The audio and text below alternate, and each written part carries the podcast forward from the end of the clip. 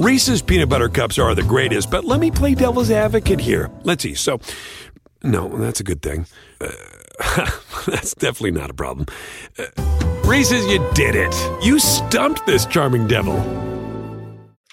Bonjour à tous et bienvenue sur ce nouvel épisode des bâtisseurs. Alors aujourd'hui, on va retourner un peu sur le sujet militaire. Ça fait un petit moment qu'on l'a pas traité euh, et je suis ravi d'accueillir Roland, alias Galix Squad. Enchanté aussi. Merci de nous recevoir. Bienvenue ici, c'est un vrai plaisir. Merci. Alors on, on a eu, comme ça, on a un peu toute l'équipe là, Ouais. Euh, parce que vous êtes tous un peu, un peu copains, vous connaissez. Voilà, il y a eu Alex, euh, il y a, il y a Benoît, il y a eu Louis. Maintenant, voilà. on, il y en, vrai, il y en c'est aura certainement d'autres. Des profils un peu différents, je pense, mais ouais, Oui. effectivement, euh, C'est ça une même équipe. C'est ça qui est intéressant, vous tous des profils effectivement Ouais. très, très différents. Euh, bah, je vais te- peut-être laisser euh, te présenter pour commencer. Oui, bah, du coup, je m'appelle Roland, j'ai 34 ans et je vis à Paris actuellement. J'ai passé euh, 11 ans dans les forces spéciales, donc j'étais au premier PMA avec Alex que t'as reçu et Benoît d'ailleurs aussi. Et aujourd'hui, je travaille euh, pour la boîte d'Alex euh, qui s'appelle Chiron euh, dans la sécurité privée. Et voilà, au-delà de ça, je suis passionné de littérature, particulièrement de poésie.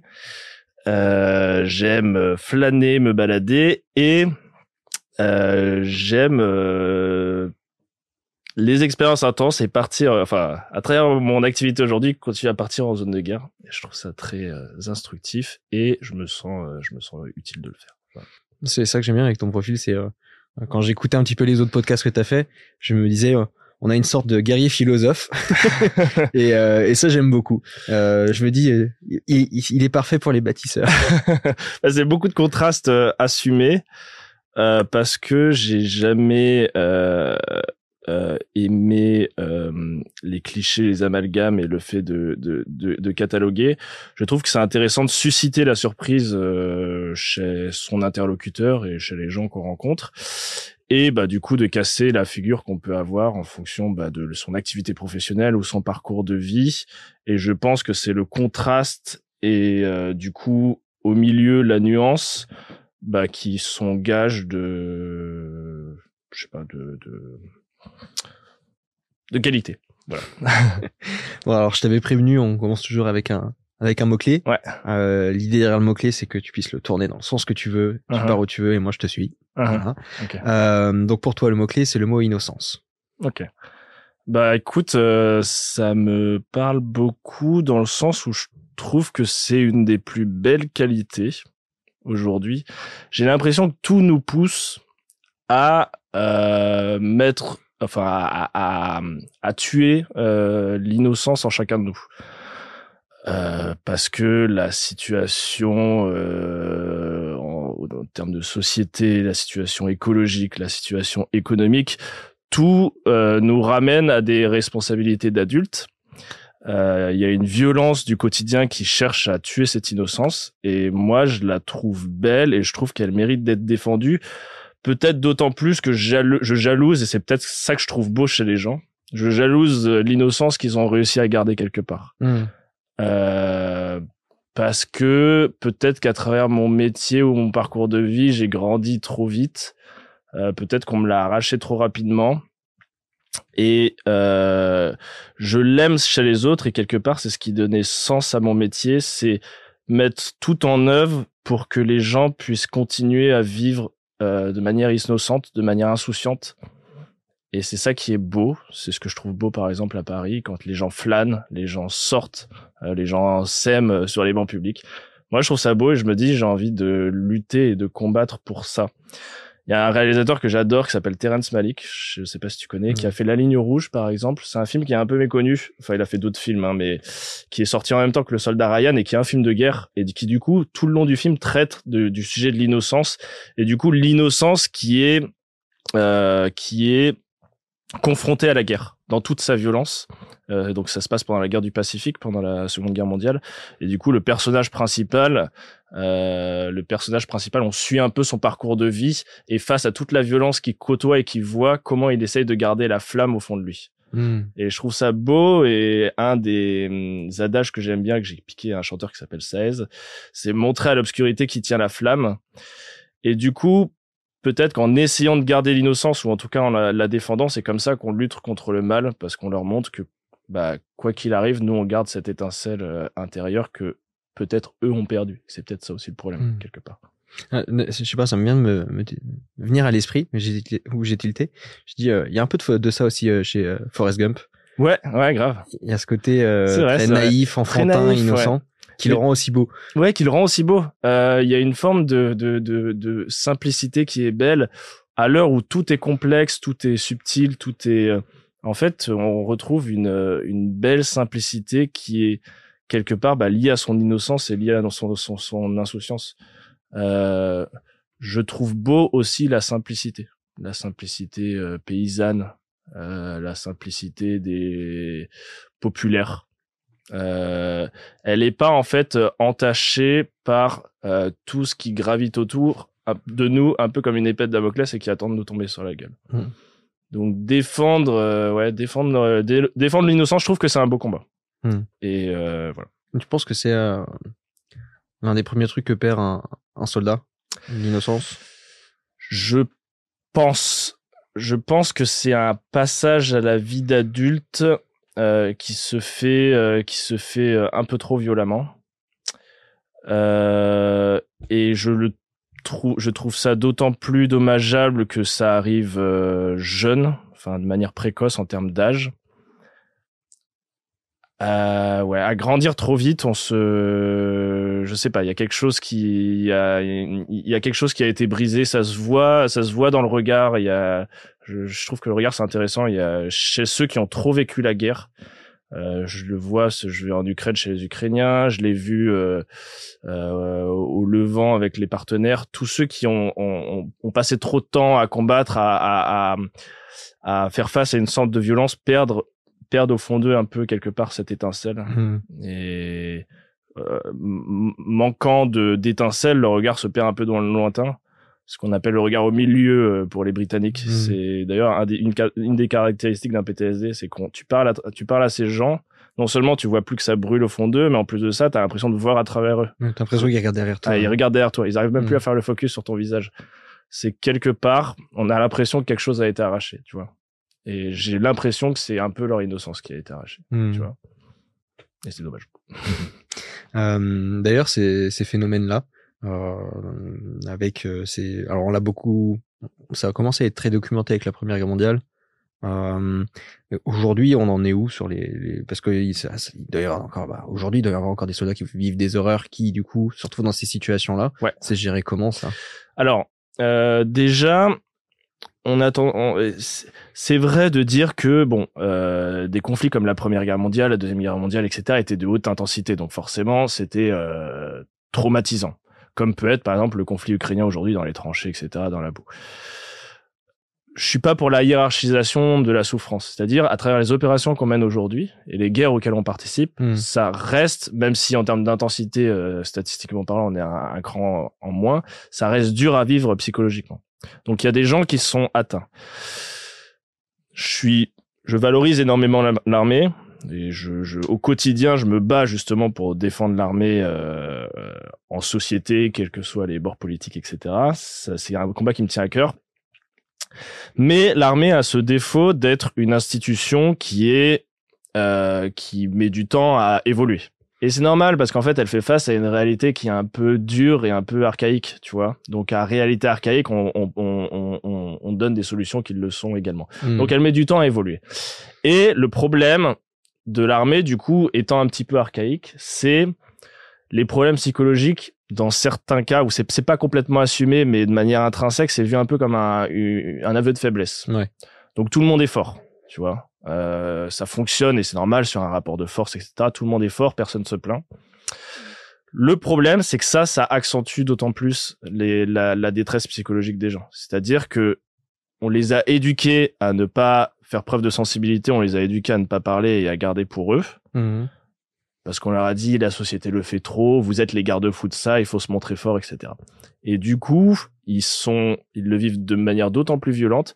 En plus de ça, ils sont esselés parce que bah, ils le gardent pour eux et il y a une vraie solitude euh, psychologique, une vraie solitude émotionnelle.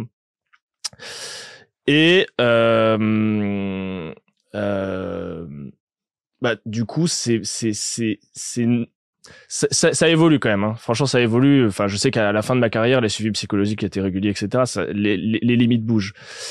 Mais quelque part, les, les blessés psychologiques, en plus des blessés physiques, et même plus que les blessés physiques, ça pose problème. Ça pose problème. Pourquoi?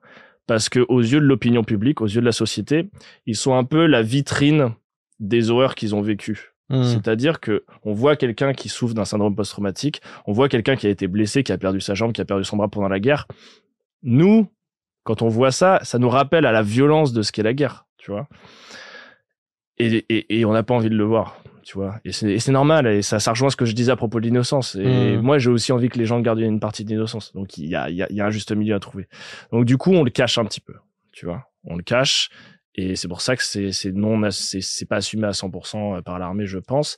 Et ils pâtissent aussi, c'est le dernier truc, c'est qu'il y a aussi quelques euh, mythos, tu vois, qui s'inventent des problèmes psychologiques et qui, je pense, nuisent à l'image de ceux qui souffrent vraiment.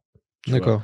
Euh, il y en a quelques-uns, hein, pas, pas, pas, énormément, mmh. mais des gens qui s'inventent aussi, euh, qui s'inventent aussi des pathologies parce qu'ils sont dans ce syndrome-là de, la quête de reconnaissance perpétuelle, donc ils veulent faire croire euh, à leur famille, à leur entourage, au grand public, à quel point ils ont souffert, à quel point c'est des guerriers du coup, et à quel point, du coup, par rapport à la société, qui sont les premiers à critiquer, regardez-moi, je, mmh. je, j'ai été brisé.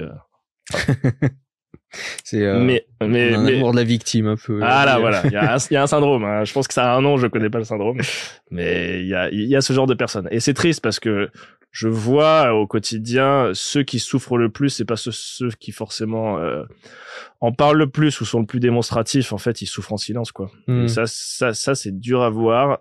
Et euh, et je le vois chez nombre de mes collègues euh, de mon ancienne unité. Et même parfois, je te dis, ils sont tellement éduqués à ce rapport de force qu'ils se, se le cachent à eux-mêmes. Tu vois mmh. Ils se le cachent à eux-mêmes.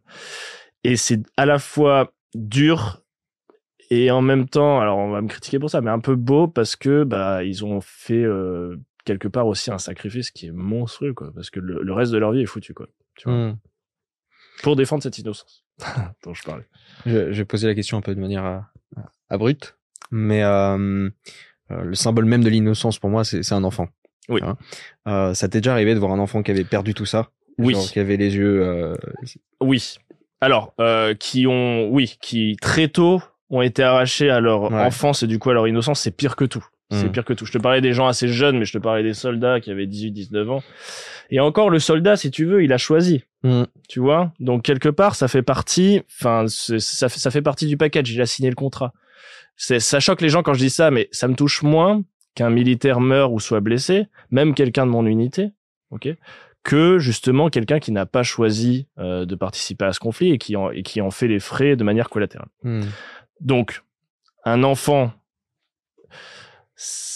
c'est un peu euh, c'est un peu euh, euh, old school de dire ça mais aussi nous les femmes ok?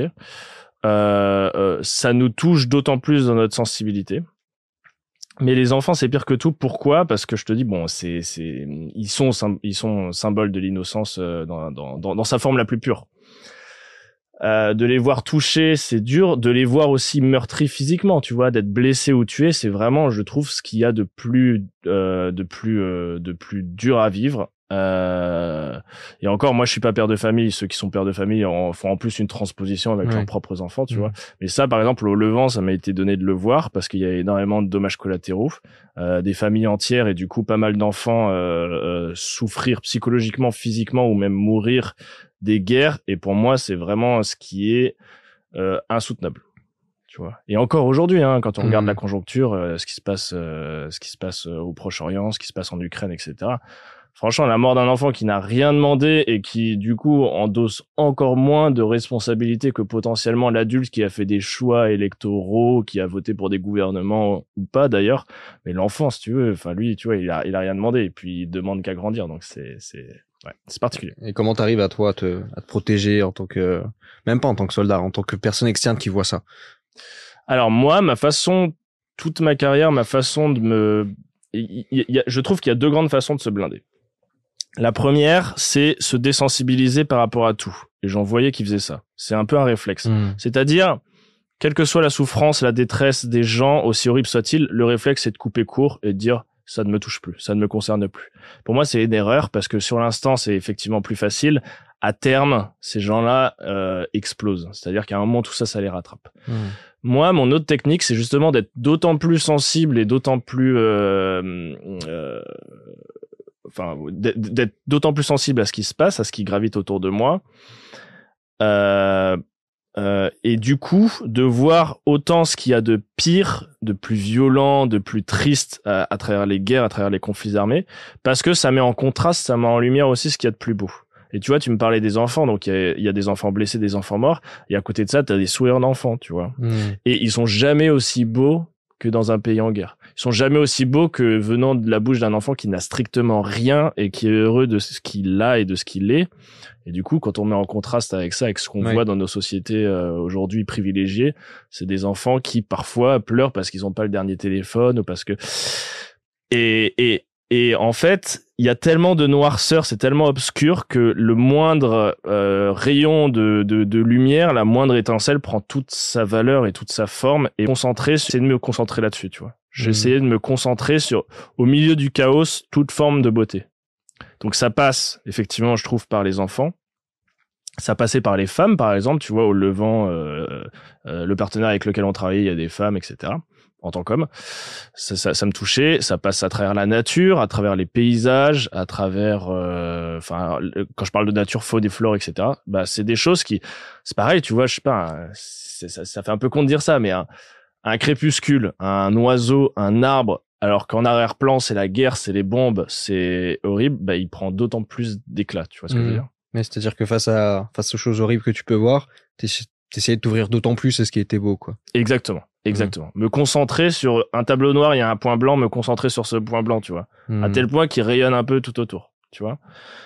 C'est pas facile, mais c'est ce qui nous sauve et c'est ce qui nous permet de garder espoir. Tu vois, moi, je suis un éternel optimiste et je me dis, il suffit d'un soupçon de beauté pour que ça, que ça mérite, malgré toute la laideur autour, ça mérite qu'on se batte pour tu Mmh. vois. Je trouve aujourd'hui qu'on baisse rapidement les bras. Je trouve qu'on manque de courage. Dans, c'est, c'est, c'est, c'est un des grands mal de la société. On manque de courage. On se plaint beaucoup. On va dire c'est français aussi. hein. Ça fait partie de la culture. On se plaint beaucoup. Mais euh, je pense que c'est important d'essayer un maximum de, de, de, de, de prendre du recul, de remettre les choses en perspective et de se battre pour ce en quoi on croit, d'être euh, voilà, d'être euh, d'être passionné, d'être engagé. L'engagement, je trouve ça beau. Mmh. Voilà. Mmh. Ça me fait penser à une, une chanson italienne euh, traduite. euh, ça fait euh, tu dis que tu n'as rien, mais est-ce que ça te semble rien? L'amour, le soleil et la mer. Et, Exactement. Je suis parfaitement d'accord avec toi. Tu sais quoi Il suffit de pas grand chose. On parlait de simplicité tout à l'heure. Je pense qu'il faut se contenter des petites choses. Dans une société aujourd'hui, je fais une petite digression, où on nous offre où on nous dit que le but ultime, l'objectif, c'est d'être millionnaire. L'objectif, c'est d'être euh, une célébrité. L'objectif, c'est la gloire, c'est la reconnaissance, c'est vivre éternellement, etc. Moi, euh, je prône euh, une vie beaucoup plus simple.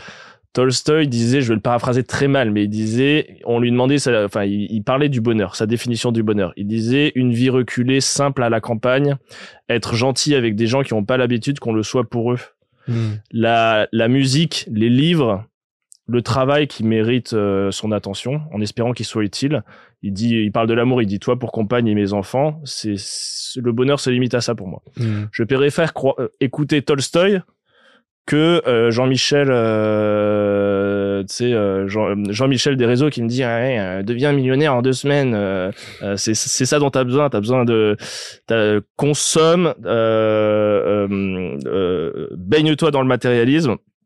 Moi, c'est c'est c'est une belle digression que je suis en train de faire, mais je crois en autre chose et euh, et et je trouve que ça mérite, euh, comme l'innocence, qu'on se batte pour. Et pour ça, il faut faire preuve de courage, d'autant plus que tout nous pousse aujourd'hui dans notre société à se tourner vers des choses beaucoup plus matérialistes, beaucoup plus consuméristes. Et moi, je suis pour un retour aux choses vraies et peut-être qu'un peu comme mon expérience militaire m'aide parce que tu vois, ben, on, en, dis- on en discutait juste avant, d'avoir vu ce qu'il y avait de pire, ça me fait peut-être réaccorder de l'importance aux choses que je pen- pense en, en les méritent vraiment. Hmm. Tu vois? Des choses simples, mais tu vois, je suis très fan de Sylvain Tesson et dit le, le, ton dîner ne sera jamais meilleur que après avoir marché toute la journée euh, dans la neige ou sous la pluie, etc. Et quand tu trouves un feu de cheminée, etc.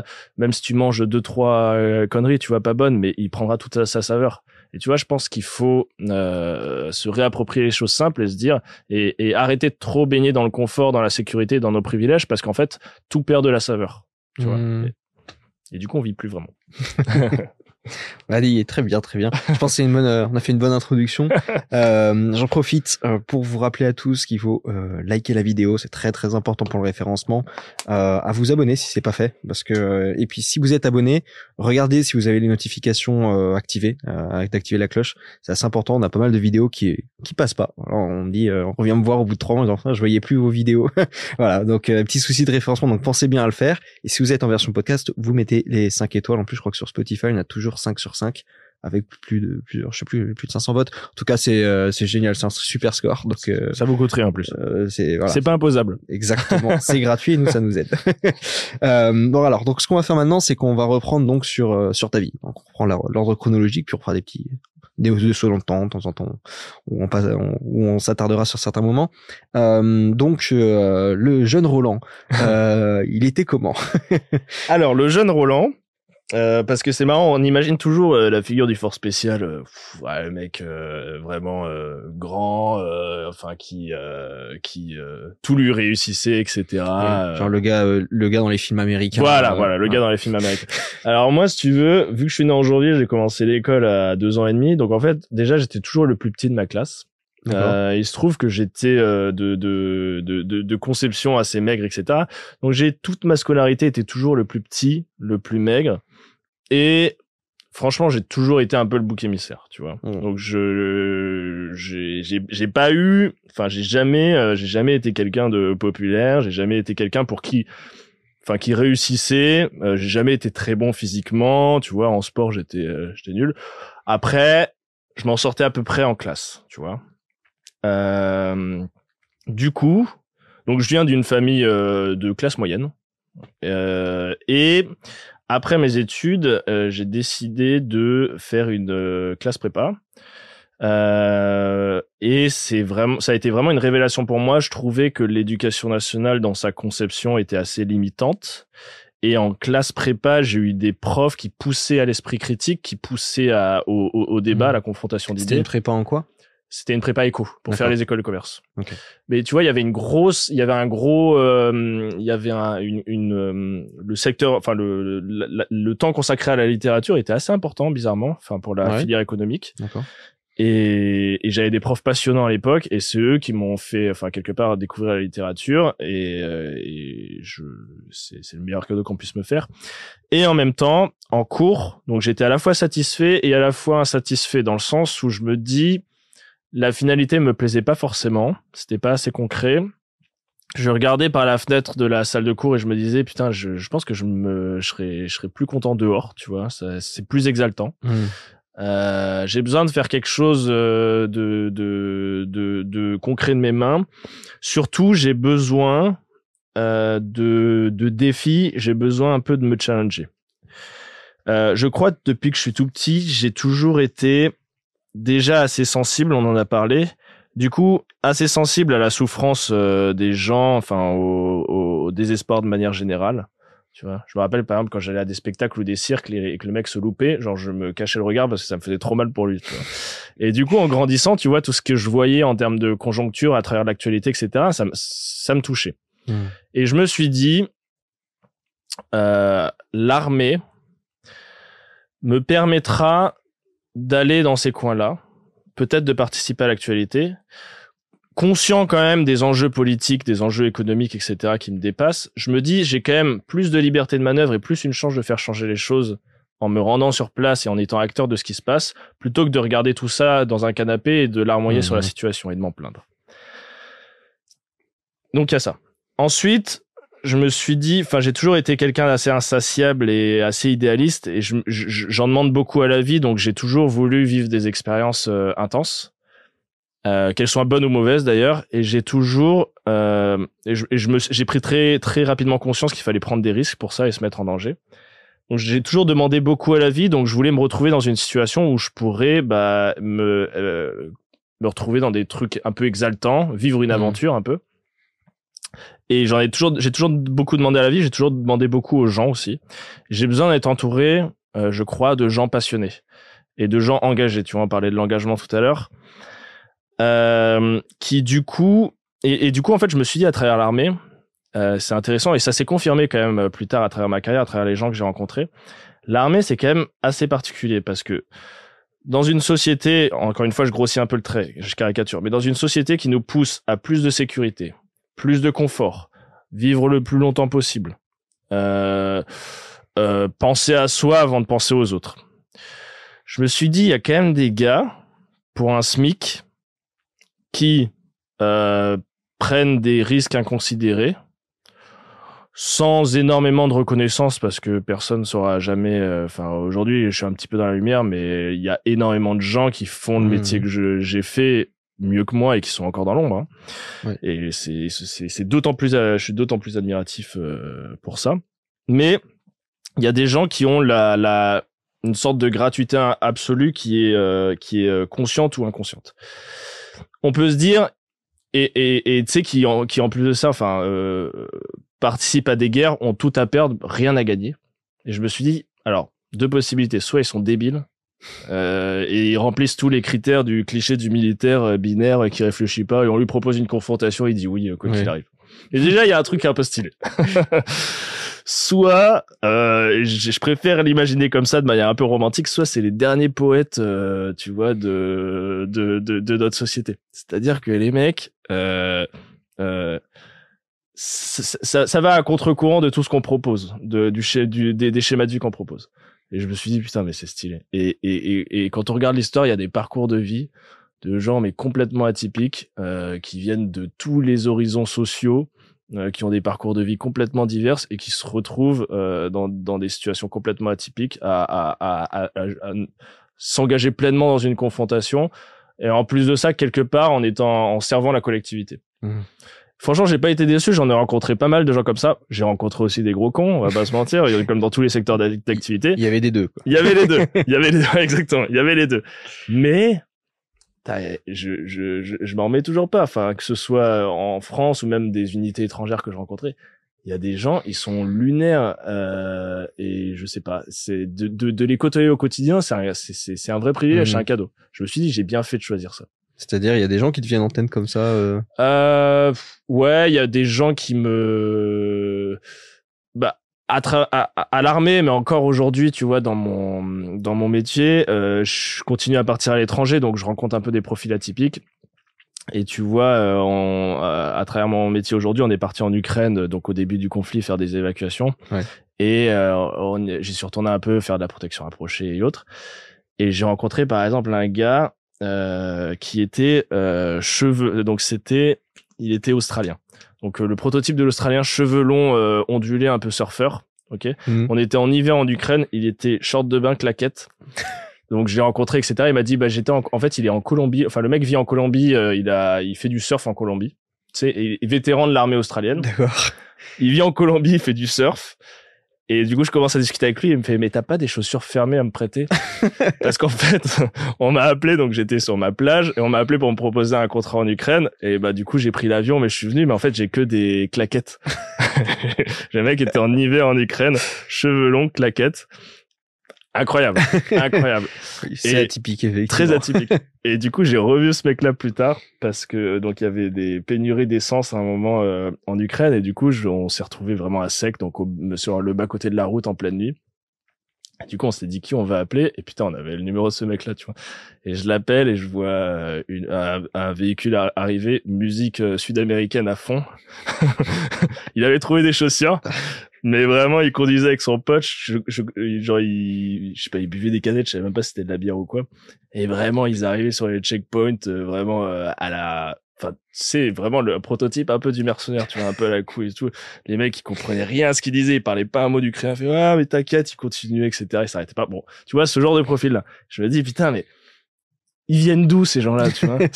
C'est, enfin, tu vois, ils, ils sont pas faits pour euh, le monde d'aujourd'hui, tu vois? Et, et, en fait, ce que je trouve beau aussi, c'est qu'ils traversent les âges, ces gens-là. Hmm. C'est-à-dire que tu les retrouves à toutes les époques. Et t'as l'impression en fait qu'ils viennent, ils débarquent d'une autre planète et en fait eux ils, ils, veulent vivre une grande aventure, tu vois. Leur vie est une grande aventure. T'en retrouves dans les sports extrêmes les, les, Mhm. des gens comme ça, tu vois. Enfin, ce profil de gens là, tu sais, qui de, demandent, enfin, qui se contentent de, de, de rien, qui veulent toujours aller plus loin. Je, je, pour moi, c'est ceux qui font avancer les choses, tu vois. Et, et, et dans l'entrepreneuriat, pareil, tu vois. Euh, et du coup, Ouais, dans l'entrepreneuriat, tu vois pas mal de. de- exactement, peu, exactement. euh, Les gars sont un peu allumés, ils ont des ça. histoires complètement rocambolesques.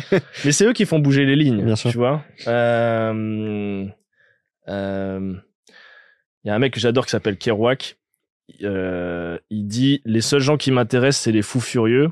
Et il dit c'est ceux qui ont la fureur de dire, la fureur de vivre, de vivre, qui veulent tout à la fois. Et il dit c'est ceux qui brûlent. Je trouve que ces gens-là brûlent, tu vois. Euh, et, euh, et il dit aussi ce mec-là, c'est les fous et les marginaux, etc. Tous ceux qu'on critique, tous, ceux qu'on on, on- on méprise du regard, on peut les critiquer, mais c'est eux qui font changer les choses quelque Hmm. part, tu vois.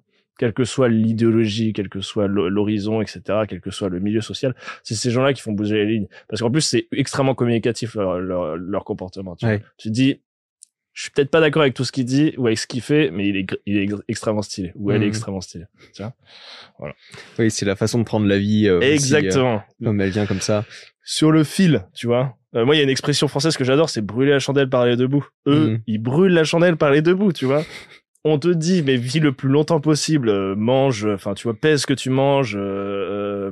et eux, ils sont là, euh, tu sais, en hors piste. Ils ont enlevé les bâtons, ils ont retiré la combi, ils savent pas ce qui est, et ils partent sur la pente la plus dure. Et ils se disent, advienne que pourra. et je me dis, c'est génial, tu vois. Et c'est quelque part, c'est eux qui trouvent, tu sais, un, un flanc de montagne qu'on n'avait jamais euh, visité ou descendu ou escaladé. C'est ces gens-là, tu vois. Et c'est vraiment des aventuriers. Et encore aujourd'hui, dans, dans, de, de, de manière contemporaine, c'est les mêmes qui a 100 ans et qui a 1000 ans, tu vois. Ouais, ouais.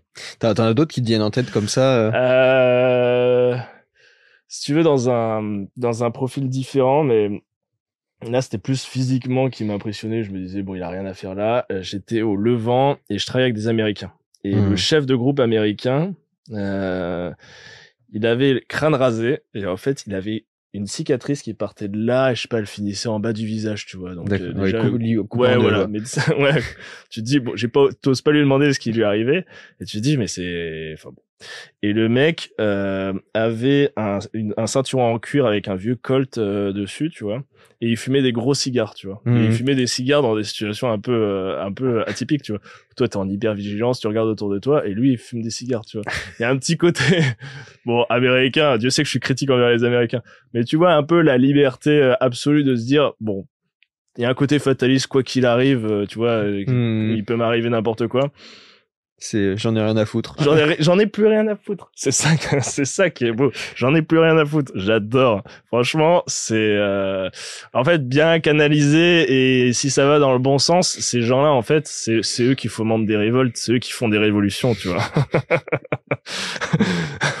ils sont, euh, ils sont, ils sont, ils, ils sont passionnés. Et en fait, euh, bah, bien avec, enfin, bien éduqués et avec, euh, avec un, un minimum de, d'éthique et de morale et un cadre de valeurs euh, bien particulier, ces gens-là, tu, ils- ça renverse des gouvernements, ces gens-là. Et c'est aussi ce qu'on retrouve, comme tu disais, chez les entrepreneurs. Et en fait, c'est des gens qui ont un spectre euh, de, je sais pas comment on pourrait appeler ça, mais de, de- une mentalité où genre, tout est possible. Exactement. C'est-à-dire que dans leur esprit, euh, la plupart des, des gens dans leur tête, euh, ils ont une notion de ce qui est possible qui correspond exactement à ce qu'ils ont vécu ou à ce qu'ils voient. Euh, et en dehors de ça, les choses ne sont pas possibles.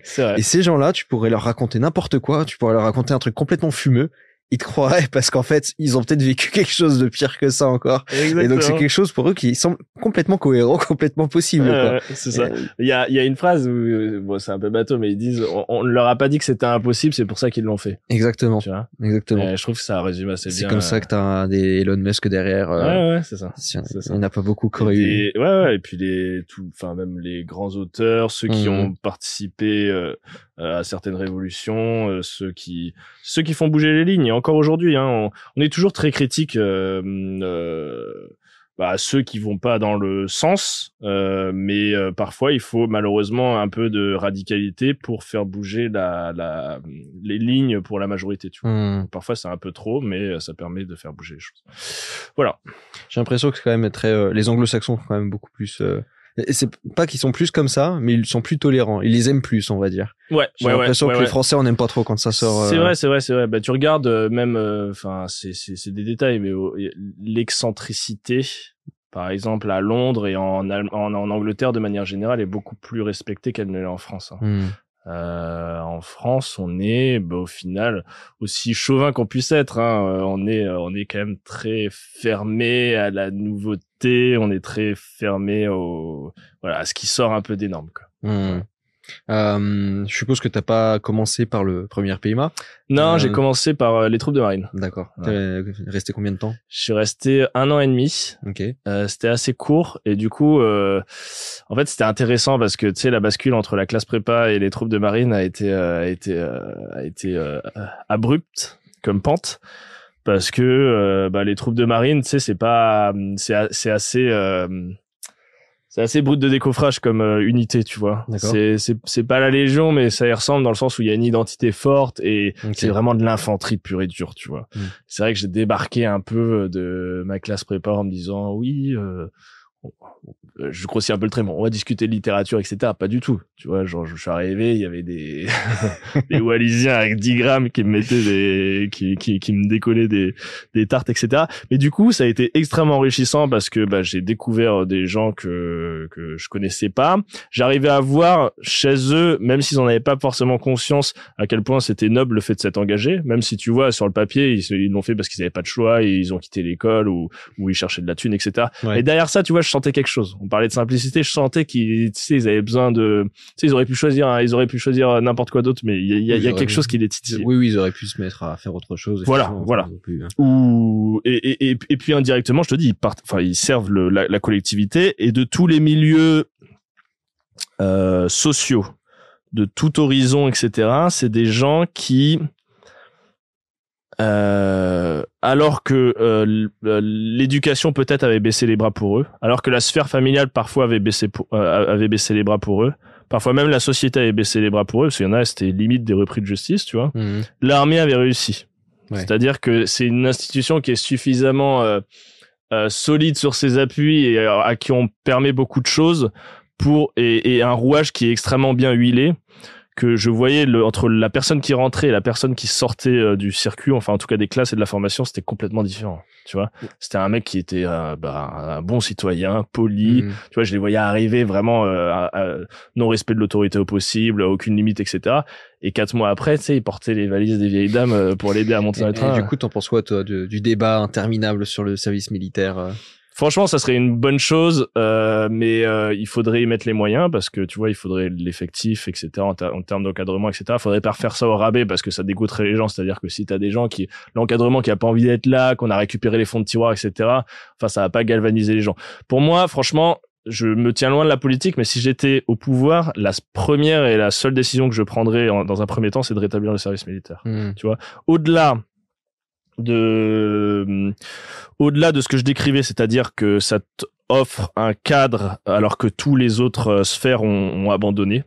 Ça permet un brassage social, ça permet un, un brassage citadin rural, ça permet euh, ça permet de valoriser le collectif, de valoriser le travail en équipe.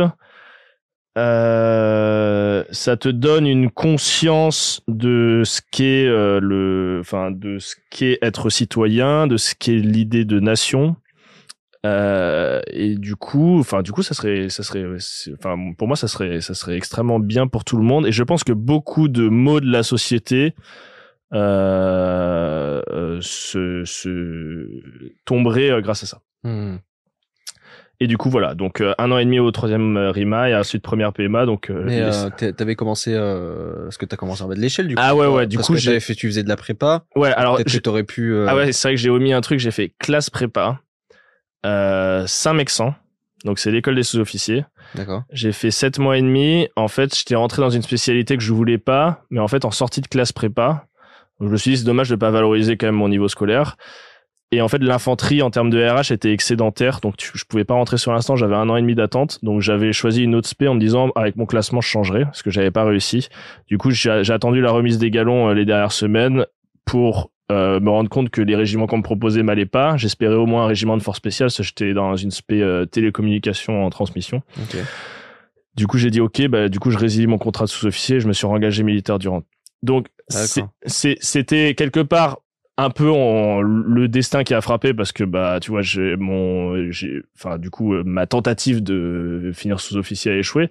Mais en même temps je me suis dit que c'était peut-être programmé et ça m'allait. J'étais pas enfin tu vois je m'en- suis remis assez rapidement parce que je me suis dit pour que mon expérience soit pleine euh, il faut que je commence euh, tout en bas de l'échelle et que je bah tu vois je, n'ai je n'ai rien à enfin à enfin j'ai pas été pistonné et que j'ai connu aussi ce que c'était bah voilà d'être euh, d'être combattant et d'être euh, entre guillemets en première ligne. Et je regrette absolument pas le, le, le cadeau que m'a fait le destin parce que euh, dans ma volonté d'être acteur j'aurais pas supporté d'être décisionnaire euh, tu Mhm. vois et de donner les ordres je, je, je préférais largement être euh, bah, justement tout en bas de l'échelle mais du coup vraiment sur le terrain euh, de A à Z et j'ai l'impression que c'était ma place et que j'étais plus utile Et sur ça Le côté décisionnaire, t'en voulais pas la responsabilité qui allait avec. te- Ouais, et quelque part, je crois qu'à un certain niveau de hiérarchie, parce qu'après, quand t'es décisionnaire, ou en tout cas quand t'es officier, inexorablement, tu gravises les échelons pour arriver à un point où il y y a une connexion qui se crée entre les politiques et toi, Ouais. tu vois. Et du coup, bah, quelque part, tu, comme je disais, vu que je cautionnais pas tout ce qui se passait, bah, quelque part, j'aurais eu le sentiment de, tu vois, De de, participer, de, non de participer. Alors qu'en fait, tout en bas de l'échelle, t'es très loin des décisions qui sont prises, et du coup, tu te désolidarises complètement, et t'es juste là pour, euh, voilà, faire de ton mieux. Et Mhm. du coup, je trouve que même psychologiquement, c'est plus simple. En plus de ça, ça me permet de côtoyer des gens que, qui avaient des, des, des trains de vie assez atypiques et que, sur lesquels j'ai bien accroché. Et, euh, et voilà. C'était une expérience pleine, quoi. Ok. Donc euh, après, tu, euh, Et tu après, repars sur le premier PMA. et après première. PMA, donc les sélections euh, sont, sont, sont très difficiles. Euh, j'ai la chance d'être pris parce que tu vois, euh, alors certes, j'avais pas grand chose à y faire, mon profil collait pas, mais c'est peut-être ça aussi qui m'a donné de la force, c'est-à-dire, je me disais, ça désacralisait la chose. J'ai tellement rien à y faire que tu vois, autant pas me prendre la tête. Si je réussis, bah c'est c'est inédit, et si je rate, bah tu vois, ça aurait été normal parce que j'avais rien à y faire de toute façon. Mhm. Donc en fait, en prenant avec beaucoup de second degré et un peu d'humour, je me suis dit bah vas-y, tu sais, tente le tout pour le tout. De toute façon, au final, t'as pas grand chose à perdre. Donc au final, j'ai réussi et je dis euh, j'ai eu la chance parce que c'est aussi beaucoup de chance. C'est-à-dire que on a tendance à se dire ouais putain il réussit ses sélections, c'est des surhommes, etc. En fait, c'est un- c'est aussi un concours de circonstances. Tu Mhm. vois. C'est-à-dire qu'il y a beaucoup de gens qui se blessent physiquement, il y a beaucoup de gens qui abandonnent parce que psychologiquement sur l'instant ils ont ils ont dépassé un seuil. Mais tu vois ce seuil-là j'aurais pu le dépasser aussi. Tu vois. Et tous les jours, je me disais que je voulais abandonner. Il suffisait pas de grand chose pour me faire lâcher. Donc, quelque part, tu vois, ça s'est bien goupillé pour moi. J'ai pas été blessé, je me suis pas fait virer, mon profil euh, psychologique est passé, etc. Les, les batteries de test ont fonctionné. Donc, tu vois, mi bout à bout, franchement, c'est, c'est aussi une grande part de chance, tu vois. Mhm. Et après, on va pas se mentir, un peu de motivation, c'est ce que je dis aux gens quand même, mais je, je savais exactement pourquoi je le faisais. Tu vois, toutes les raisons que je t'ai invoquées juste avant, je savais exactement pourquoi je le faisais. Et je me suis dit, euh, je me suis dit, voilà, enfin, euh, pas de regret, donne-toi à fond. Et du coup, à mon, à ma grande surprise, j'ai réussi. C'était quoi le, le plus difficile pour toi quand même là-dedans? Le plus difficile, euh, moi, je t'avoue que, genre, aujourd'hui, ce qui me travaille le plus, c'est le froid, le fait d'être mouillé, etc. Et aussi, tu vois, genre, je suis un, moi, j'a- j'a- j'adore dormir. Alors, je dors moins aujourd'hui parce que j'ai des problèmes de dos. euh, c'est peut-être lié d'ailleurs à mon passif de militaire, mais j'adore dormir. je déteste le matin. Et t'as vraiment le manque de sommeil lié au froid, etc. Tu sais, te réveiller, Mhm. euh, tout trempé, etc c'est c'est dur. Et encore aujourd'hui franchement ça, ça, ça me traumatise tu vois. Euh, en fait t'es tellement poussé à bout euh, non-stop. En fait t'es mis euh, à juste titre dans des conditions de stress pour voir si ton profil correspond. Et si du coup plus tard dans ton métier t'arriveras à, à faire face à une, euh, toute cette violence etc donc on, tout est chronométré. Tu dors mal tu tu enfin tu dors quasiment pas. À certains moments tu manges mal. T'es soumis à tout est chronométré euh, c'est si si t'es pas dans les temps c'est toujours euh, bah tout tout le monde prend etc donc en fait c'est un stress permanent qui fait que ça t'use par accumulation. Physiquement psychologiquement t'use et c'est ce qui explique que pas mal de gens partent. Euh, il y en a bon, je crois que ouais bah tous tous les deux Louis et et, et Alex sur ces phases de sélection, il y avait tous des histoires un peu rocambolesques à raconter. Toi aussi, tu as eu des, des moments un peu un peu sur le fil du rasoir justement peut-être toi ou d'autres euh, qui étaient avec toi à ce moment-là. Ouais ouais euh, ouais je te dis franchement honnêtement c'est marrant parce que notre running joke avec mes potes d'ailleurs le petit groupe qu'on avait constitué au début on est tous restés jusqu'à la fin tu vois. D'accord. En fait je te parlais de désacraliser. Franchement on on, a, on, on, se disait tous les jours qu'on voulait se barrer tu vois. Hmm. et du coup quand on voyait les gens abandonner et partir au bureau avant nous on se disait bon c'est quoi on va les laisser on fera ça demain nous on ira demain tu vois et au final de fil en aiguille bah on fait qu'on est resté mais moi, ce qui me marquait, euh, tu vois, c'est à quel point le corps euh, peut supporter le manque de sommeil. Et donc tous les militaires t'en parleront, mais et même d'ailleurs des gens qui ont l'habitude de pas dormir. Au bout d'un moment, à force de pas dormir, tu commences à avoir des hallucinations, etc. Tu vois, ta perception du temps, de la distance, etc. Elle empathie. Donc quand tu marches de nuit, tu vois des trucs un peu bizarres. Tu vois, t'as l'impression de voir le mec devant toi dans la colonne alors qu'il est plus là, il, est parti à 200 mètres, etc. Donc t'es obligé de rattraper. Je voyais les chemins, tu sais, qui se levaient devant moi telle une une, une montagne et ça me semblait infranchissable, etc. Donc le premier, euh, j'ai l'impression un des premiers euh, euh, symptôme du manque de sommeil, c'est les hallucinations. Et après, on a appris qu'on pouvait marcher en dormant. Donc ça, beaucoup de militaires le font. C'est-à-dire que tu arrives à marcher, mais en même temps, tu dors.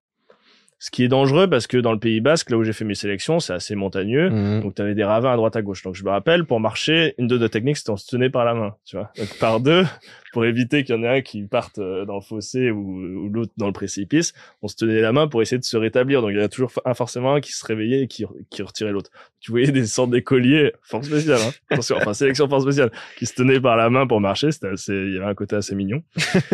Et au-delà de ça, j'ai vu le troisième stade euh, chez un de mes potes. C'est, il marchait devant moi. Donc là, ça faisait quand même plusieurs jours qu'on n'avait pas dormi. Donc on était vraiment au bout de notre vie. Je le vois marcher, il s'arrête et il tombe de sa hauteur, tu vois, comme un château de cartes. C'est-à-dire que les jambes ont lâché. Et, ah, sur lui il, Ouais, il voilà, tombait sur sur lui-même. lui-même quoi comme euh, comme euh, Mhm. comme les Twin Towers. C'est effondré et je me suis dit ok là il est mort tu vois genre je sais pas le manque de sommeil ça a dû le tuer et en fait je me rapproche de lui et il ronflait et en fait et en fait donc la phase ultime de après je dors en marchant c'est que la fatigue avait coupé je sais pas tu sais je pense que le cerveau est bien fait c'est-à-dire qu'en économie d'énergie il coupe au fur et à mesure Ouais. et il a coupé son cerveau et du coup le mec était tombé et il ronflait euh, par terre dans une, à moitié dans une flaque et il ronflait comme ça jusqu'à ce que je le réveille incroyable. Et là, je me suis dit, putain, on, on pousse vraiment loin la chose, quoi. Euh, voilà. Reese's peanut butter cups are the greatest, but let me play devil's advocate here. Let's see. So, no, that's a good thing. Uh, that's definitely not a problem. Uh, Reese's, you did it. You stumped this charming devil. ok donc euh, donc après donc euh, tu réussis donc euh, les, Ouais, les sélections ouais, ouais. puisque t'es là euh, ça se passe euh, ça se passe comment après pour toi Alors après, déjà comment est-ce que tu vis en vrai? Euh, franchement, tu le, franchement, t'es- c'est, c'est un des plus beaux jours de ta vie dans le sens où je parlais de tout prend plus de saveur à partir du moment où t'as souffert pour l'avoir. hmm. Là, c'est quand même neuf mois de souffrance intense. Tu vois, je prends souvent l'exemple de la gestation. Hein. C'est comme un accouchement après neuf mois. Tu vois, ça fait mal, mais t'es content d'avoir l'enfant. Tu vois. Hmm. Bah Là, c'est pareil.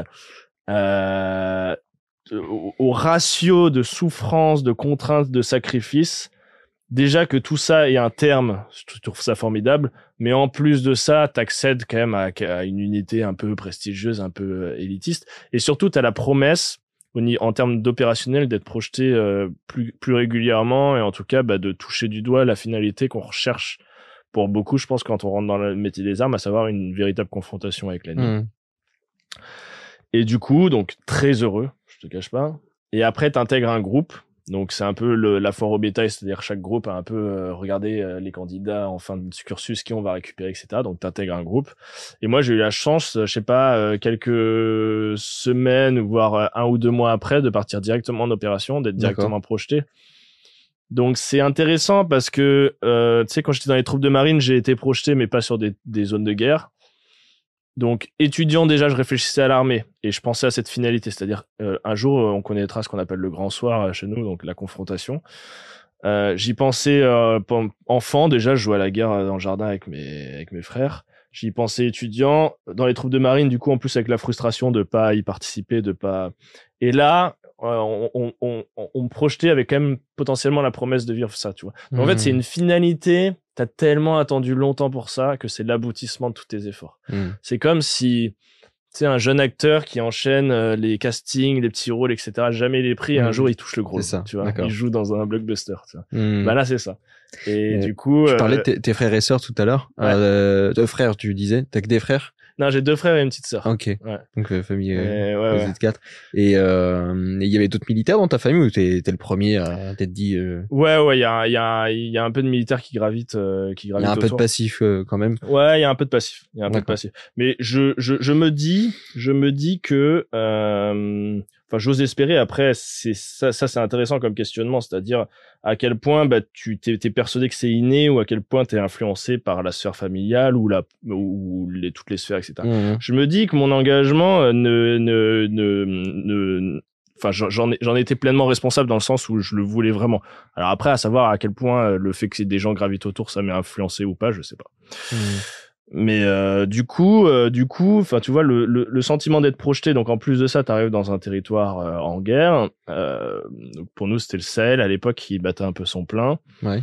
Euh, tu te dis, putain, bon, à la fois, je me suis tant entraîné pour arriver là, donc c'est le, le, le la, la concrétisation de tous mes efforts. Et en même temps, tu te dis, je suis peut-être, enfin, je suis jeune, tu Ouais. vois. Maintenant que j'y suis, je doute un peu. Ouais, c'est ça. Tu te dis, putain, je suis jeune.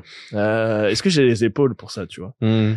est-ce que j'ai les épaules pour ça D'autant plus que je suis, euh, je viens d'une société euh, je- euh, euh, riche entre guillemets, dans, globalement privilégiée, ok, et confortable.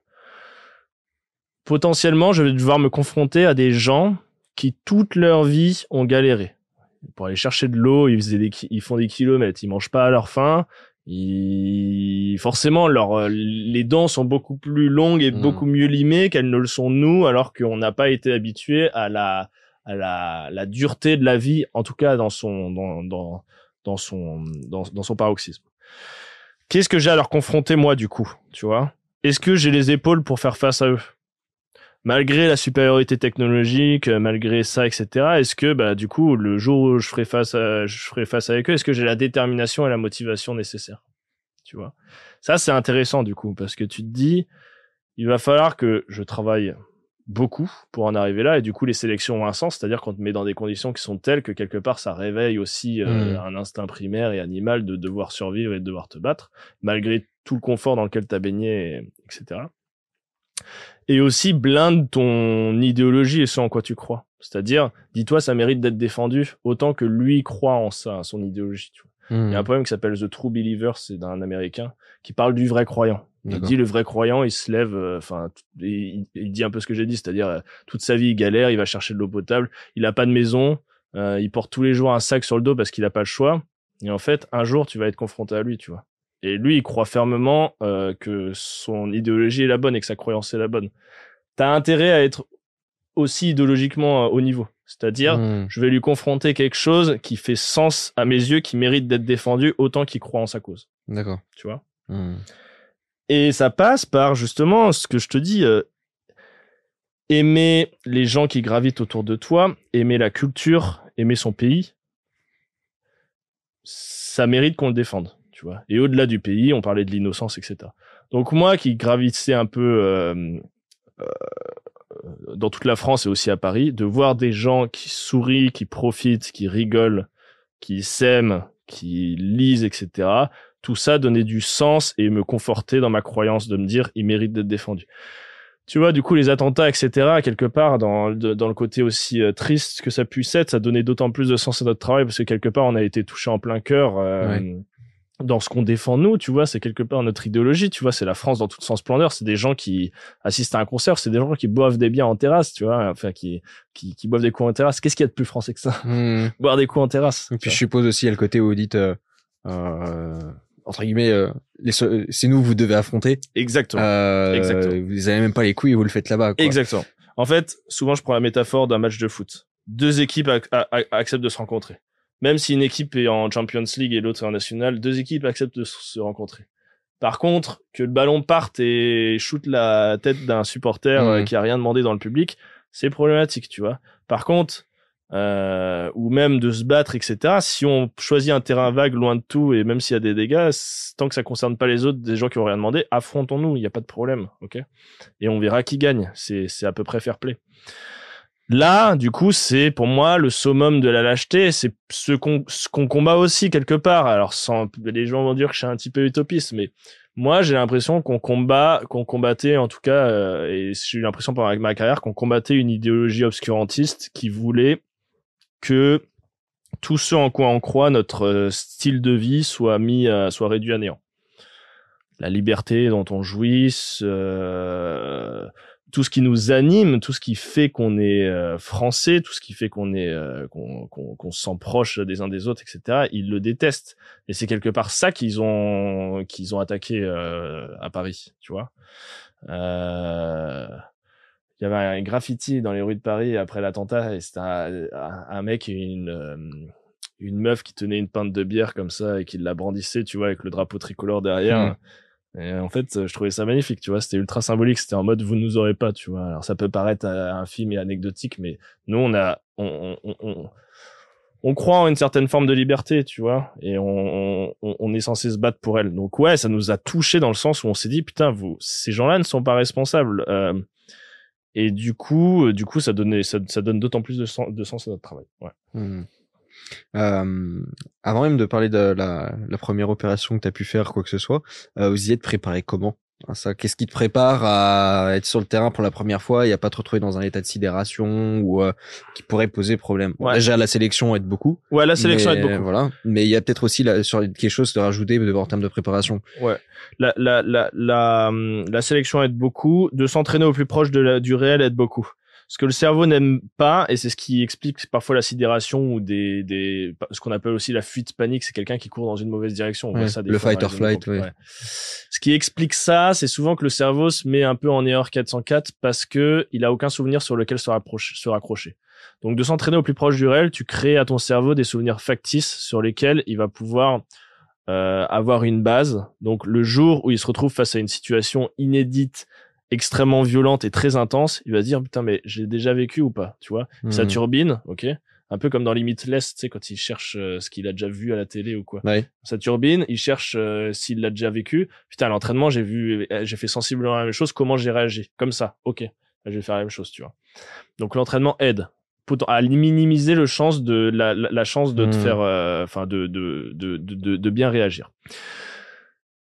Il y a une sorte de préparation mentale qui est propre à chacun, donc euh, écouter de la musique, euh, etc., parler à ses proches. Il y a quelque chose où on se galvanise collectivement parlant, c'est-à-dire les anciens qui ont un peu plus d'expérience rassurent les plus jeunes, les jeunes apportent un peu plus de fougue aux anciens, etc. Il y a quelque chose d'assez complémentaire, mais on monte pas, même si on le sait, on monte pas qu'on a peur, on monte pas trop qu'on est stressé, et ça aide tout le monde un peu à prendre confiance. Mhm.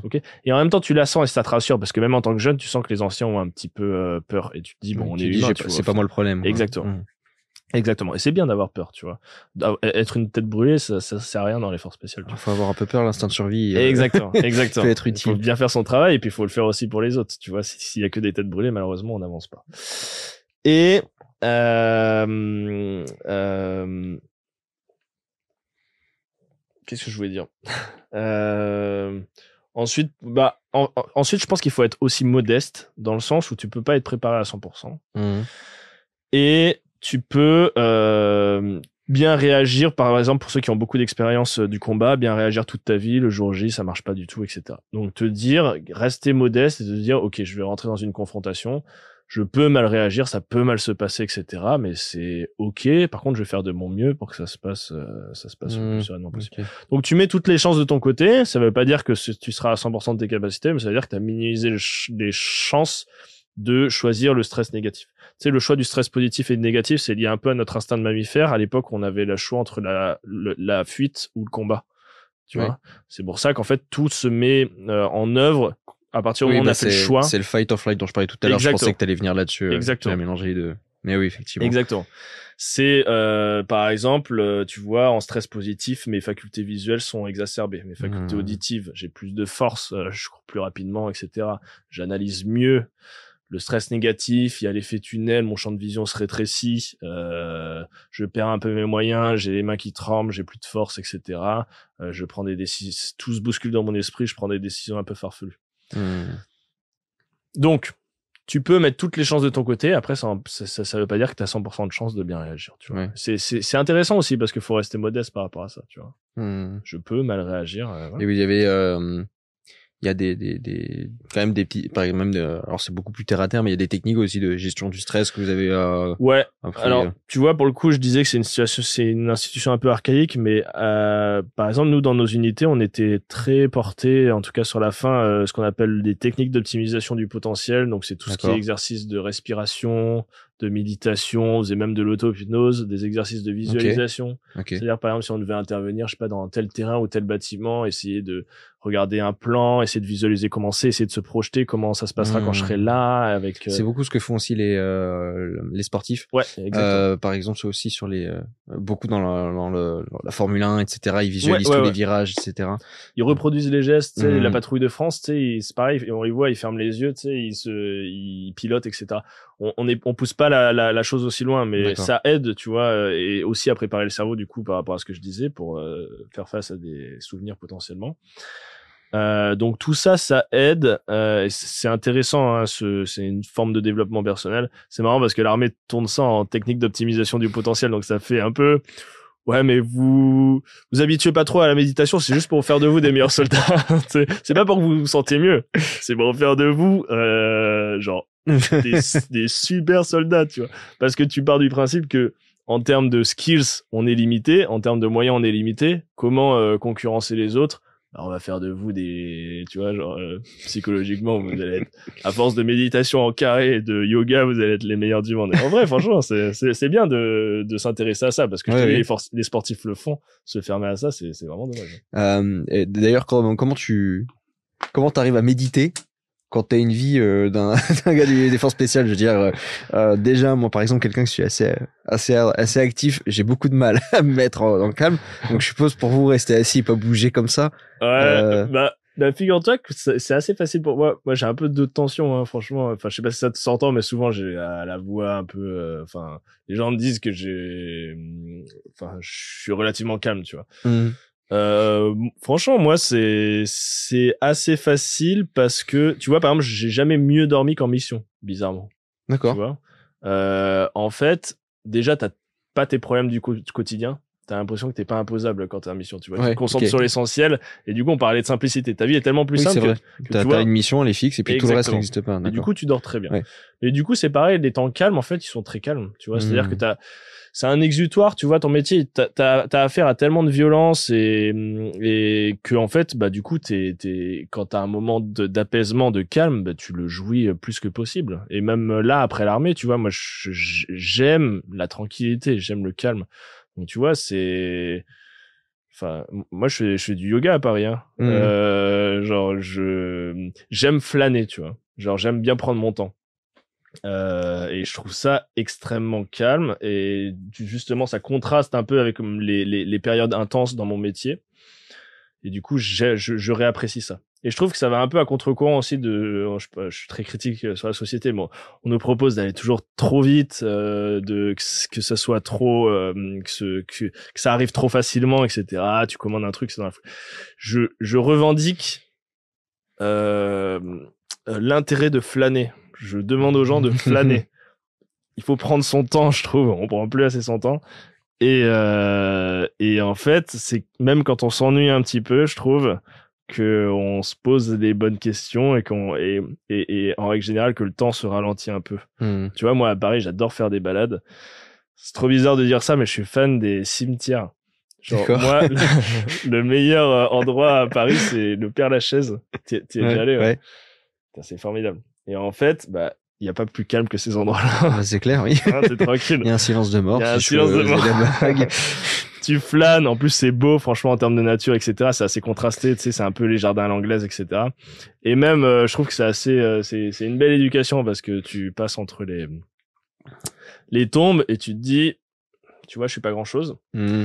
Je fais un peu des discrétions, mais tu te dis, euh, profite parce que tous les gens qui sont enterrés et que tu croises, ils étaient persuadés à un moment de leur vie qu'ils étaient invincibles comme toi, Hmm. dans la fleur de ta jeunesse, et que rien n'allait leur arriver, tu vois. Et même en tant que militaire, c'est ça. On se- parfois, à force de vivre des choses, on se sent invincible. Ok? Dis-toi bien que eux se sentaient invincibles. Et aujourd'hui, il y, a un- il y a un arbre qui pousse dans, dans la tombe, donc il a poussé via son bide, il a servi de- d'engrais Hmm. tu vois, et ils se, pensent, ils se sentaient, ils se sentaient invincibles. Donc, c'est quelque part une leçon à te dire, euh, euh, profite. Euh, et le compte à rebours est lancé. Hmm. Ne perds pas ton temps. Euh, et en fait, il y a un grand paradoxe, c'est qu'en plus, et moi le premier, on perd son temps par exemple sur son téléphone, ce qui nous apporte pas énormément de temps. Ouais. En plus, le temps passe super rapidement quand on est sur notre téléphone. Déjà que le compte à rebours est lancé et qu'on est déjà tous un peu en train de mourir, alors en plus de ça, je l'accélère en faisant quelque chose d'inutile, Mhm. c'est-à-dire en scrollant. Mais où est la logique là-dedans Mhm. Et je suis le premier, hein, mais je me fais la réflexion et justement en, en me baladant dans le cimetière, je me dis putain, mais t'as pas le temps, tu vois. D'où ton tatouage euh, Ouais. Euh, Louis Saillant en a parlé. Mais tu vois, genre, euh, enfin, je me, je me fais des vanités. Je sais pas si ça se verra à la caméra. Euh, J'adore le principe de vanité. Donc, Memento Mori, c'est une sorte de vanité. Et du coup, visiter les cimetières, c'est une sorte de vanité. Au Moyen Âge, on aimait se rappeler à notre condition de mortel. Hmm. Donc on portait des têtes de mort en collier, en bague, etc. Parce que euh, déjà, ça, ça nous faisait gagner en modestie, c'est-à-dire qu'on n'est pas grand-chose. Euh, Benoît Saint-Denis aime bien le dire et j'adore quand il dit ça. On est poussière. Hmm. Et ça, c'est très intéressant parce qu'en plus, ça réfrène un peu les égos de certains qui se sentent euh, surpuissants, alors qu'on n'est pas grand-chose. J'aime bien ça dans la religion catholique, ce, ce côté très... euh, t'es tout et en même temps t'es rien. Et pour euh, rajouter sur les têtes de mort euh, dans l'art, Oui. il y a beaucoup ça avec euh, les petites les têtes de mort qu'on trouve un petit peu partout. euh, c'est ce rappel. Exactement, euh, exactement. Bah, sur les tombes et sur les, les bah, justement au Père Lachaise, sur les portes en métal, etc.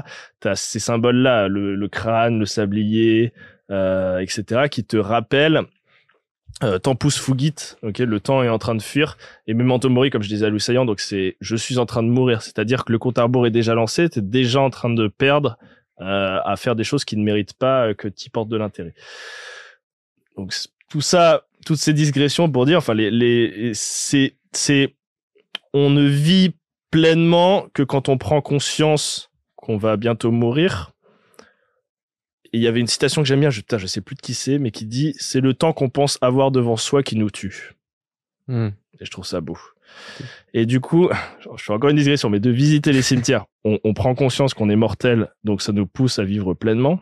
Et peut-être que mon expérience militaire m'aide à penser comme ça aussi, parce que j'ai vu qu'on n'était pas grand-chose et que des gens qui Mhm. pensaient être tout sont morts euh, en agonisant et sont devenus plus rien. Et c'est aussi, ça c'est intéressant, je trouve que socialement, on est tous égaux face à la mort. Et il y a des gens, quand tu visites le Père Lachaise, il y a des tombes euh, qui sont... euh, euh, tu sens que le mec est débordé de moyens, tu vois, il a Mhm. voulu laisser euh, un héritage euh, architectural euh, assez intense. Tu lis le nom, personne le connaît. Tu vois, alors qu'à son époque, ça devait être genre sais, un influenceur de renom, euh, il devait être, il devait être surconnu, ultra famous, etc.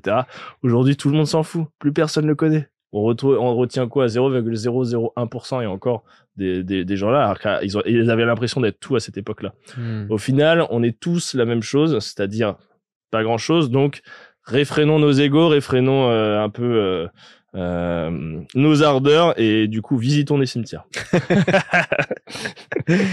Euh, donc re- reprenons euh, Oui, sur ouais. euh, sur la donc ta première euh, la première fois que t'es déployé Ouais. euh, sur un d'opération. Ouais. Euh, donc ça se passe comment hein, pour toi? Alors, euh, du coup, beaucoup d'excitation, un peu d'appréhension, et euh, et du coup, j'ai la chance sur la première opéra, enfin sur la première mission de participer à ma toute première opération. Et tu sais, toute ma vie, une des questionnements que je me suis posé, c'est à savoir comment je réagirais dans ces cas-là, tu vois, parce qu'en final, tu te connais pas vraiment toi-même, et c'est une façon aussi de se connaître, Mhm. tu vois, en termes de développement personnel. hein. Et du coup, euh, du coup, c'était assez intéressant. Le mélange était assez excitant entre appréhension et excitation. Et ben, je me suis surpris, tu vois, à être assez euphorique. Et je crois qu'on parlait d'innocence, je me rendais pas pleinement compte de ce qui se passait. Tu vois, j'avais l'impression un peu d'être euh, bah, de retour dans mon jardin euh, enfant et que en fait euh, j'étais intouchable et puis que en fait on, on quelque part c'était c'était pas réel quoi, tu vois. Donc c'était assez intéressant parce que tu fais preuve de fougue, de de, de hargne, etc. C'est- Ça ça a un côté sympa. Après Euh, et du coup, enfin voilà, du coup c'était assez intense et euh, et comme euh, la fin de mes sélections, à la fin du de de de, de, l'opération euh, qui était plutôt réussie où on n'a pas eu de blessés, pas eu de morts et enfin de notre côté, bah un sentiment d'accomplissement et de plénitude couplé à le stress qui redescend et du coup bah la la euh, bah tout, toutes les l'endorphine, toutes les hormones etc qui prennent le dessus et c'est un peu comme si tu prenais de l'héroïne euh, une première fois, tu vois. Tu te Hmm. dis, putain, c'est dangereux. Et en même temps, qu'est-ce que c'est bon, quoi. Hmm. Tu vois. Et, tu, et c'est, assez troublant parce que tu te dis, il faut, faudrait pas que je tombe dedans, mais en même temps, putain, j'ai l'impression d'avoir découvert euh, quelque chose de différent, tu vois. C'est comme si tu sautais en parachute. Toute ta vie, t'as regardé le ciel, jamais t'as évolué dans ce milieu-là, et un jour, tu sautes en parachute et tu te dis, putain, c'est possible d'évoluer là. Hmm. Tu vois, et ben là, c'est pareil. Je me suis dit, c'est possible de découvrir cette réalité qui consiste à se battre pour survivre. Ce que beaucoup connaissent au quotidien, ils l'ont pas choisi d'ailleurs. hein, donc, euh, Mm. c'est, mais, euh, mais du coup, c'est intéressant, même à titre personnel, parce que tu te, tu, tu- je trouve que ça t'a- t'apprends à te connaître. Et après, je parlais de drogue, c'est dangereux parce que déjà, tu peux tomber addict, et en plus de ça, tu peux te dissocier. Enfin, tu peux ne plus savoir où se trouve vraiment la réalité. Hmm. C'est-à-dire que tu rentres en France, tout paraît fade, etc. Ouais. ça- D'ailleurs, tu gérais comment toi ça euh, Parce Bah, que ça fait des... en général plus le pic d'adrénaline est, Ouais, est ouais, élevé, plus la période après est est violente. très difficilement au début. Hmm. Euh, et en fait, tu tombes dans des mauvais réflexes, c'est-à-dire ouais, mais les gens ils me comprennent pas, les gens ils savent pas, ils vivent dans un monde superficiel, tu sais, en mode euh, red pills, etc., machin. Mm. Et en fait, tu finis avec de l'expérience et à force de le faire, tu finis par comprendre qu'il y a deux types de réalités bien distinctes, que ça sert à rien de choisir entre l'une et l'autre, à dire qu'est-ce qui est vrai, est-ce que c'est de se battre, est-ce que c'est de profiter de la vie, etc. En fait, c'est qu'il y a deux réalités différentes, euh, que tu as le choix de, te- de, de basculer entre les deux formes de réalité, que peut-être une réalité donne toute sa valeur à l'autre. Et du coup, bah, tu vois, profite et accepte qu'il y ait deux façons différentes. Et moi, en fait, finalement, par expérience, alors que j'ai très mal vécu au début, bah, ça a fini par me plaire parce que ça, je te parlais de contraste et du coup, ça, ça, ça, ça, ça rentrait en adéquation avec ce que j'étais, c'est-à-dire deux, deux opposés, tu vois. J'ai- J'aime bien être, j'aime bien être en deux- entre deux opposés, tu vois. Euh, tu vois, pareil, toujours dans les extrêmes en fait. Ouais, ouais. C'est Non, mais que euh, Regarde, j'étais euh, dans les forces spéciales. Aujourd'hui, je bois des lattés dans le 20e. Tu vois et et j'adore. Et, et je discute, enfin, tu vois, et j'adore, je sais pas, discuter de littérature avec euh, des gens de mon quartier, etc. Enfin, je sais pas, c'est le, franchement, c'est le sens, euh, c'est, c'est le sens de la vie, quoi. Et puis on en parlait en plus un peu avant l'interview, mais la confrontation d'idées, c'est ce qui nous fait grandir, c'est ce qui nous enrichit. Et je trouve ça intéressant de jongler entre plusieurs contrastes, d'être là où les gens t'attendent pas. Et voilà, bah du coup, si tu veux, euh, à la fois summum de ma jeunesse et en même temps les prémices de la fin de ma jeunesse à travers la première mission, parce que bah tu commences à comprendre au fur et à mesure que ce que tu pensais être un jeu ne l'est pas forcément. C'est pas arrivé pendant la première mission, mais les missions sont sont enchaînées et des missions en appelant une autre, il y a eu parfois bah, des blessés, euh, parfois des morts euh, chez ton partenaire ou chez les populations civiles, etc. Hmm. Et en fait, bah, tu prends conscience que bah, ça, ça a un impact qui est fort, que c'est pas un jeu, que des gens souffrent vraiment, etc. Et là, c'est intéressant parce que l'expérience fait que tu t'assagis. T'es plus dans cette quête perpétuelle de la confrontation à dire il faut que j'y aille, il faut que j'y aille, il faut que j'y aille. Et tu t'assagis peut-être aussi parce que tu as vécu les expériences que tu as envie de vivre, mais surtout parce que tu sais bah, que dans le package, euh, dans la cohorte d'exaltation et de et de et d'intensité de l'expérience, bah il y a aussi de la tristesse, du désespoir, de la souffrance, euh, hmm. des blessés, des morts. Ouais. Donc la guerre, c'est moche, contrairement à ce qu'on pourrait penser. C'est bien, euh, je sais qu'à travers les livres, etc., on aime bien romantiser la chose, on aime bien euh, euh, être grandiloquent, etc. Euh, faut comprendre que c'est moche. Moi, j'aime beaucoup Céline parce qu'il l'a décrit de manière très crue. La guerre, c'est très cru, quoi. Ça veut pas dire qu'il faut briser. On parlait d'innocence. Faut pas briser l'idéalisme de la jeunesse. Tu vois, c'est c'est aussi important de dire des choses un peu grandiloquentes parce que ça ça, ça galvanise un peu tout le monde. C'est bien. Mais je trouve qu'il y a un juste milieu. Faut pas mentir non plus aux gens et leur dire bon. Euh, voilà, c'est lire les récits napoléoniens, c'est très bien. Après, euh, le soldat napoléonien, il est quand même aussi mort euh, pendant la campagne de Russie, euh, la, Ouais. la, la tête dans la boue, en train d'appeler sa mère pour qu'elle vienne le chercher. Tu vois. Hmm. Donc c'est c'est bien d'avoir les deux deux tableaux, tu vois. Et, et voilà. Euh, t'as, t'as été blessé toi sur les terrains? Enfin, Non. une- Non, mais euh, du coup, j'ai euh, dans mon cursus, j'ai fini par passer médic. Donc, médic, c'est en plus d'être combattant, t'es en charge de tout le secourisme au combat. Hmm. Donc, t'es,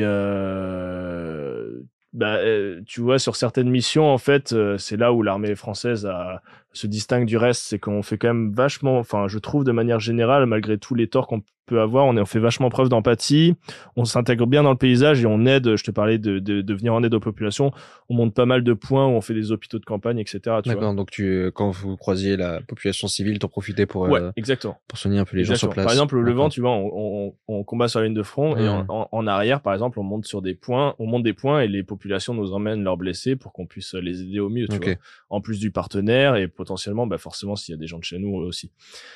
Et du coup, bah du coup, tu vois ça et du coup, euh, et du coup, ça t'aide à, comme je disais tout à l'heure, à t'assagir. T'as- Et- t'as- ça va être un peu euh, un peu sans filtre euh, la question là aussi, mais c'était arrivé de de- d'avoir à soigner le gars qui a essayé de te buter avant? Alors oui, euh, j'en ai, je l'ai j'ai raconté sur euh, Vétérans de France. Euh, la- je reviens à la toute première opération qu'on a faite euh, au Sahel et du coup euh, échange de feu et en fait il y a un des mecs en face de nous qui a été neutralisé d'une balle dans l'épaule. D'accord. Et en fait, bah, du coup, on finit la mission, etc. Et ensuite, bah, l'éthique et les conventions font qu'à partir du moment où la Mhm. personne ne représente plus une menace, on soigne les gens. Tu vois. Et t'as pas eu un semblant de rancœur ou quoi que ce soit à ce moment-là qui Non, non. rien du tout? Non, euh, forcément de la méfiance quand t'approches, etc. Parce que t'es jamais sûr. Hmm. Mais euh, pas forcément, non. Euh, en fait, j'ai jamais vraiment eu de rancœur ou de colère pour les individus en tant que tels, tu vois. Hmm. J'ai de j'avais de la colère et de la rancœur pour leur idéologie. Mais euh, si tu veux, euh, le gars aussi pourri que puisse être son idéologie et aussi exécrable qu'elle puisse être, et autant que je puisse la vomir, il a quand même fait le choix de se battre. Hmm. Tu vois, donc déjà il y a un espèce de respect euh, entre guillemets de combattant à combattant. Ouais. Ok. Euh, en plus de ça, j'ai quand même un peu plus d'estime pour lui que pour le- l'espèce de fils de pute qui, tu vois, on parlait des attentats à Paris, euh, Mhm. s'en prend à des innocents, etc. tu Ou vois. le gars qui est planqué dans sa montagne et qui vient de l'envoyer lui contre toi. Exactement, Mhm. exactement. Cela, je peux pas. Je pense que là, individuellement, j'ai une, une énorme, une immense colère, euh, un, un immense sentiment de revanche à la rigueur. Hmm. Le mec sur le terrain, il y a aussi, on va pas se mentir, au-delà de l'idéologie, plein de choses qui expliquent qu'il combat contre toi. Euh, L'aspect financier, il a pas eu le choix, euh, et concours de circonstances, il s'est retrouvé là, tu vois. Peut-être même parfois les mêmes concours de circonstances qui m'ont fait me retrouver face à lui. Hmm. Donc, je me suis pas vraiment posé la question. Après, c'est vrai que quand t'interviens sur lui, t'es moins stressé que si t'interviens sur quelqu'un, euh, tu vois, genre un civil ou, Oui. ou un collègue. Tu bon, au pire si je rate. Ouais, voilà. Enfin, tu te dis, c'est, c'est, c'est bien que je lui aille en aide, mais, euh, voilà, tu, tu vois, qui, que, que tu, enfin, que, qui, qui, sou- parce que forcément, ça fait mal, sais, les Mm. prises en charge, etc. La souffrance, t'es moins, euh, t'es moins Ça- intolérable. Ça que- pèse moins sur ta Voilà, conscience. quoi. exactement, exactement. ok. Mais, mais on le fait parce que, au-delà de l'éthique et des conventions, moi, ce que j'aime dire, c'est que ce qui nous distingue d'eux, c'est quoi? C'est justement qu'on fasse ça, tu vois? Hmm. Moi, si je tombe dans leurs mains, les gens ils vont dire oui, mais si vous tombez entre les mains des terroristes, bah vous finissez en train de vous faire décapiter sur Al-Qaïda. Bah certes, mais c'est ce qui fait qu'on les combat, tu vois ce que je veux dire? Ouais. C'est parce que leur idéologie est suffisamment pourrie qu'ils ne respectent rien. Bah nous, ce qu'on a à leur opposer, je parlais d'idéologie, ce qu'on a à leur opposer, c'est que justement on est différent d'eux. Tu vois, donc si on se comporte tout aussi mal, bah, quelque part, euh, enfin tu vois, rien ne nous distingue de nos ennemis, tu vois Hmm. je fais plein de paraphrases, mais Nietzsche dit, je vais encore mal le paraphraser, mais il dit, celui qui fronte, euh, ce- ce- quant à celui qui scrute l'abysse, l'ab- l'abysse le scrute à son tour. Et il dit, en fait, fais gaffe quand tu combats un monstre à pas devenir le monstre que tu combats, tu vois. Et c'est important. Donc, si on fait n'importe quoi, on s'en bat les couilles, etc. Après, je te dis pas qu'on a toujours été 100% irréprochable. Hmm. on reste humain, donc euh, il y, a des- il y a des choses qui rentrent en compte. Mais je me dis, ce qui me différencie du mec en face, bah, c'est justement que je fasse, euh, tu vois, je fasse l'effort. Hmm. Je fasse l'effort. Ah, c'est une question que j'ai pas- j'ai jamais posée et pourtant euh, je pense que ça peut être intéressante. C'est euh, la notion de l'honneur. On... Elle est importante pour toi. ouais, euh, ouais, moi je trouve ça beau. Hein. Franchement, je te parlais de courage. Je trouve que c'est une belle, je trouve que c'est une belle notion.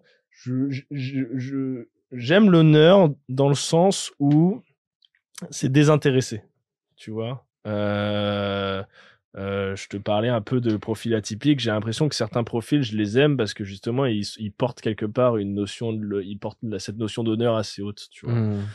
Euh, c'est désintéressé et c'est aussi, je trouve, peut-être ce qui est le garde-fou et le garant que tu restes une bonne personne, tu vois. Euh, on a tendance euh, soit à glorifier le passé, soit à le diaboliser. Moi, je suis pour euh, parler franchement du passé tel qu'il est. Ça n'empêche pas d'aimer son histoire que de la critiquer. Mais c'est vrai que la notion d'honneur à l'époque, je trouve ça beau.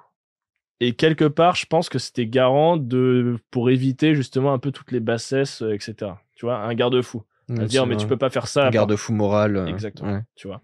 Donc il y a beaucoup de choses qui sont critiquables, mais je trouve d'avoir perdu l'honneur, Hmm. peut-être que quelque part on se permet beaucoup de choses qu'on où on se serait retenu à l'époque à se dire, tu vois, ça, mon honneur serait bafoué et c'était peut-être une des plus grandes insultes à l'époque. Alors après, on en a fait un peu tout et n'importe quoi parce que sous principe d'honneur, etc., des gens ont fait euh, aussi. C'est comme toute notion. hein, on Mhm. arrive à en détourner. Ça, c'est le principe de l'être humain. On, a- on arrive à détourner son sens premier. Mais je trouve ça beau. Franchement, je trouve ça beau l'honneur. Hmm. Je trouve ça beau. Et on en manque aujourd'hui, comme de courage. Et euh, voilà, il faudrait euh, faire, enfin, faudrait pousser les gens à, à, à revenir vers ces notions-là. Je reparle de Benoît Saint-Denis. Moi, je trouve ça formidable, tu vois. Ouais, il est totalement là-dedans. ouais. Exactement. Hmm. Et en fait, ça parle à tout le monde. C'est là que tu vois que c'est c'est un c'est un langage qui est universel, ou en tout cas au niveau national qui est universel.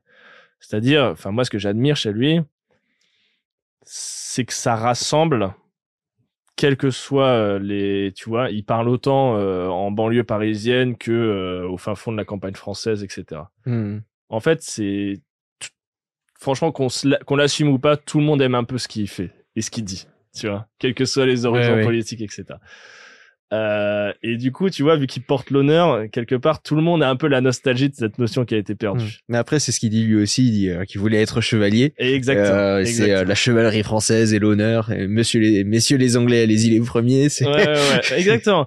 Mais tu vois, je trouve qu'aujourd'hui, à une période sur les réseaux où beaucoup se revendiquent chevaliers et à la moindre once d'adversité euh, ont battu leur record au 100 mètres dans le sens inverse de la menace. Il y a pas besoin. On clique sur le bouton bloqué. voilà. Mais et du coup, c'est pas forcément euh, c'est ce que ce que j'ai appris au, au cours de ma carrière, c'est pas forcément ceux qui en disent le plus qui en font le plus. Benoît, lui, a quand même le mérite, je trouve, d'incarner ce qu'il dit. Hmm. Tu vois. C'est pas facile ce qu'il fait. Alors aujourd'hui, il en, il en tire des mérites, hein, parce qu'il il a une reconnaissance, etc. Mais il a longtemps galéré avant Ouais. d'arriver à ce niveau-là. Et, euh, et du coup, il il- acta non verba. Les actes, pas le, pas la parole. Lui, il agit et ensuite il peut se permettre de parler. Tu vois. Et je trouve ça beau et je pense que c'est, ça fait du bien.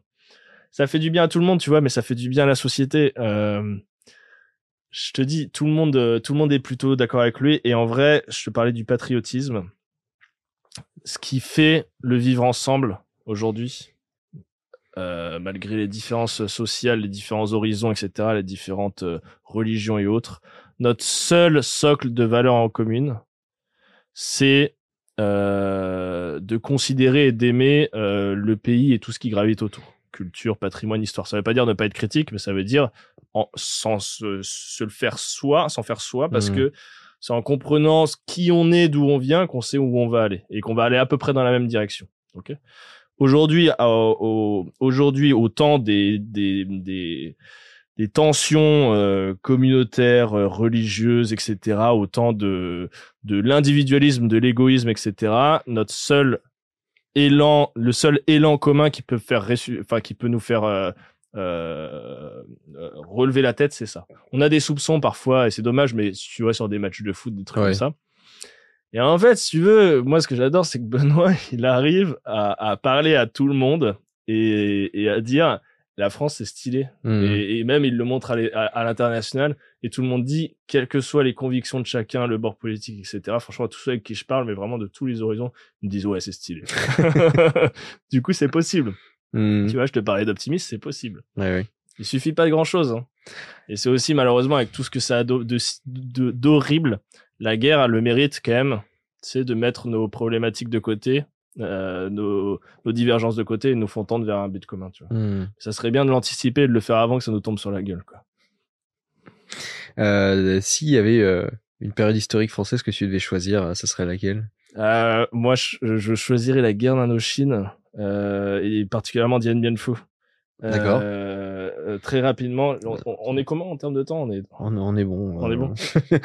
Veux- je parle beaucoup. Euh, euh, je, je trouve ça à la fois. Je sais que je le romantise un peu pour le coup, j'en ai conscience. Euh, Dien Bien Phu.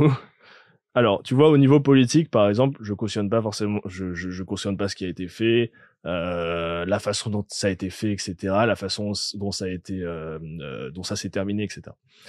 Il se trouve qu'il y avait quand même des mecs euh, sur, sur place.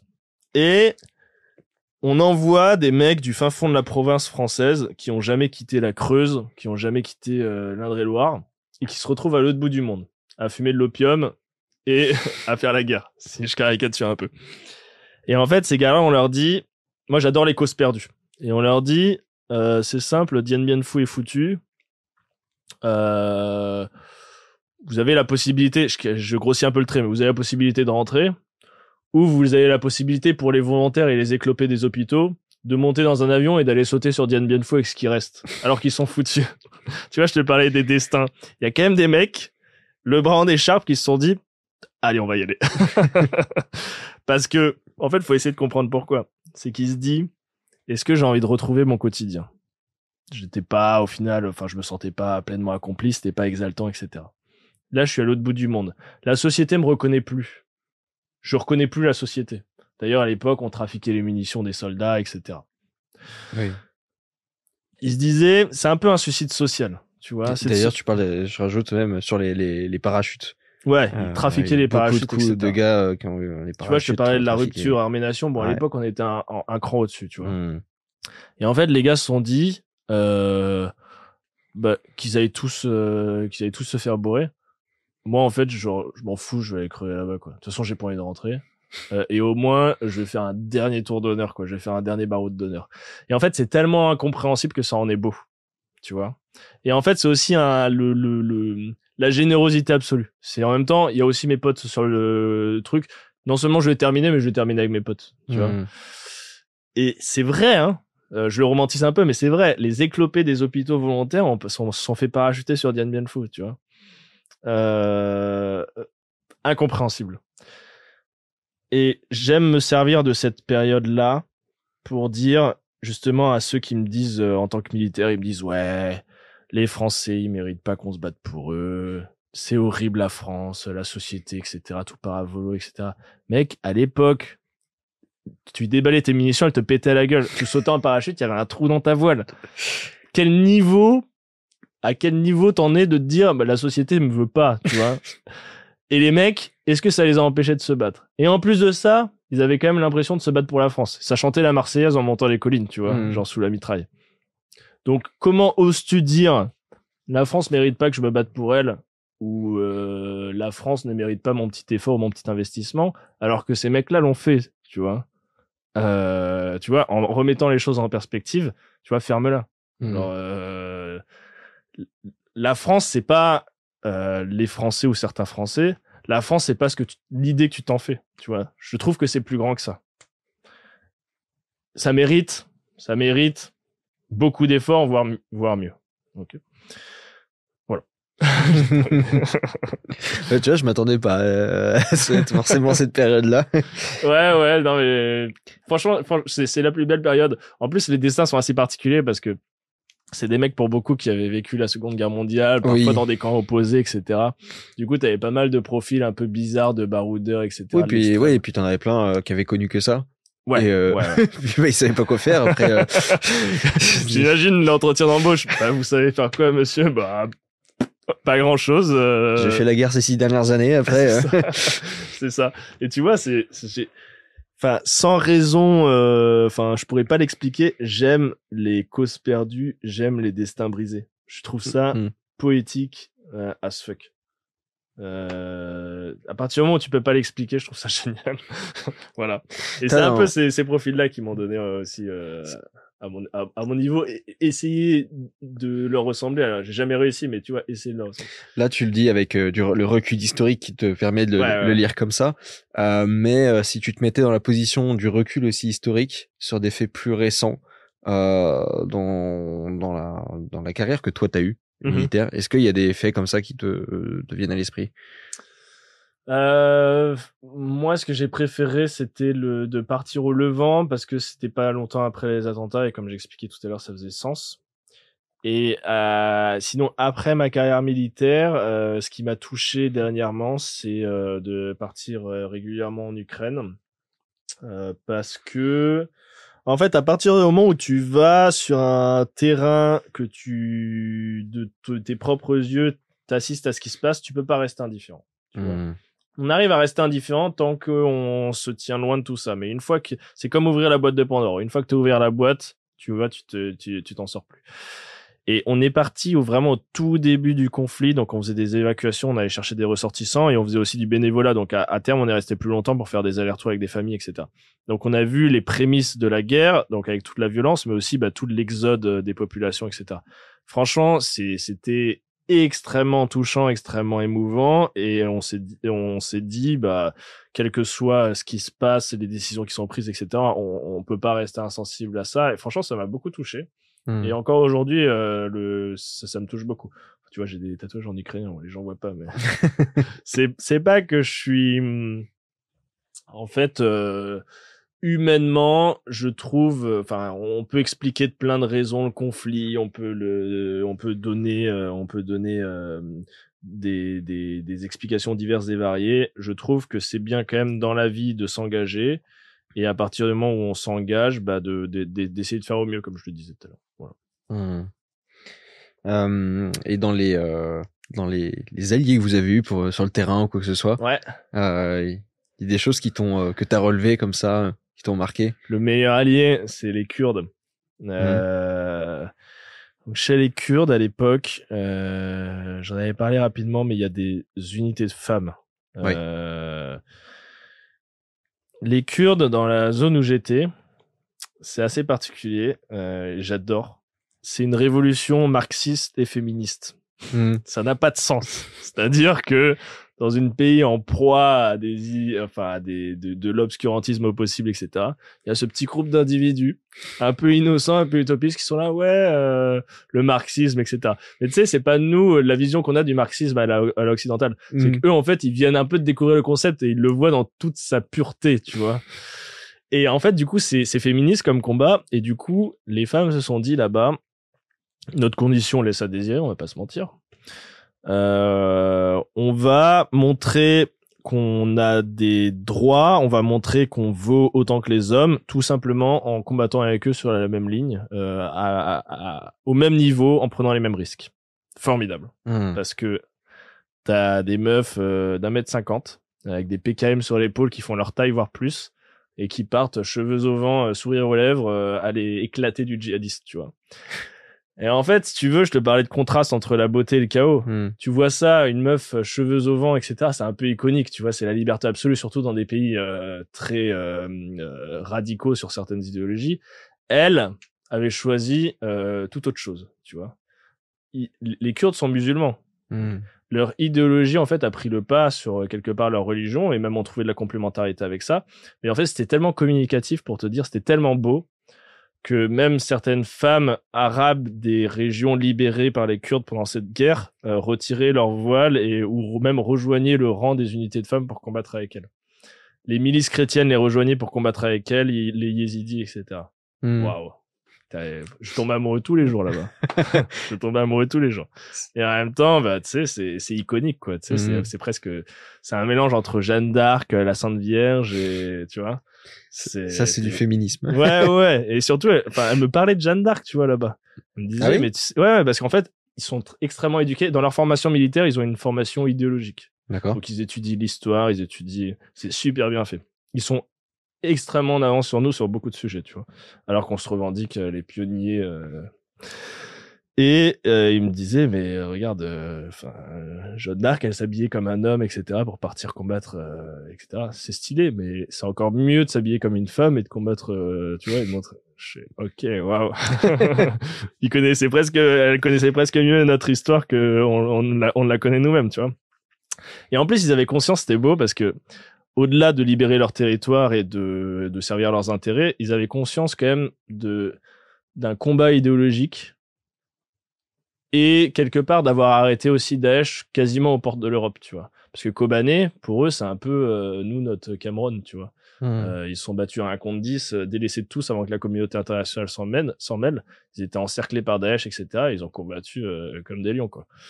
Et en fait, c'était bah, aux frontières avec la Turquie, quoi. Bah là, tu peux y retrouver peut-être un peu de romantisme. euh, Exactement.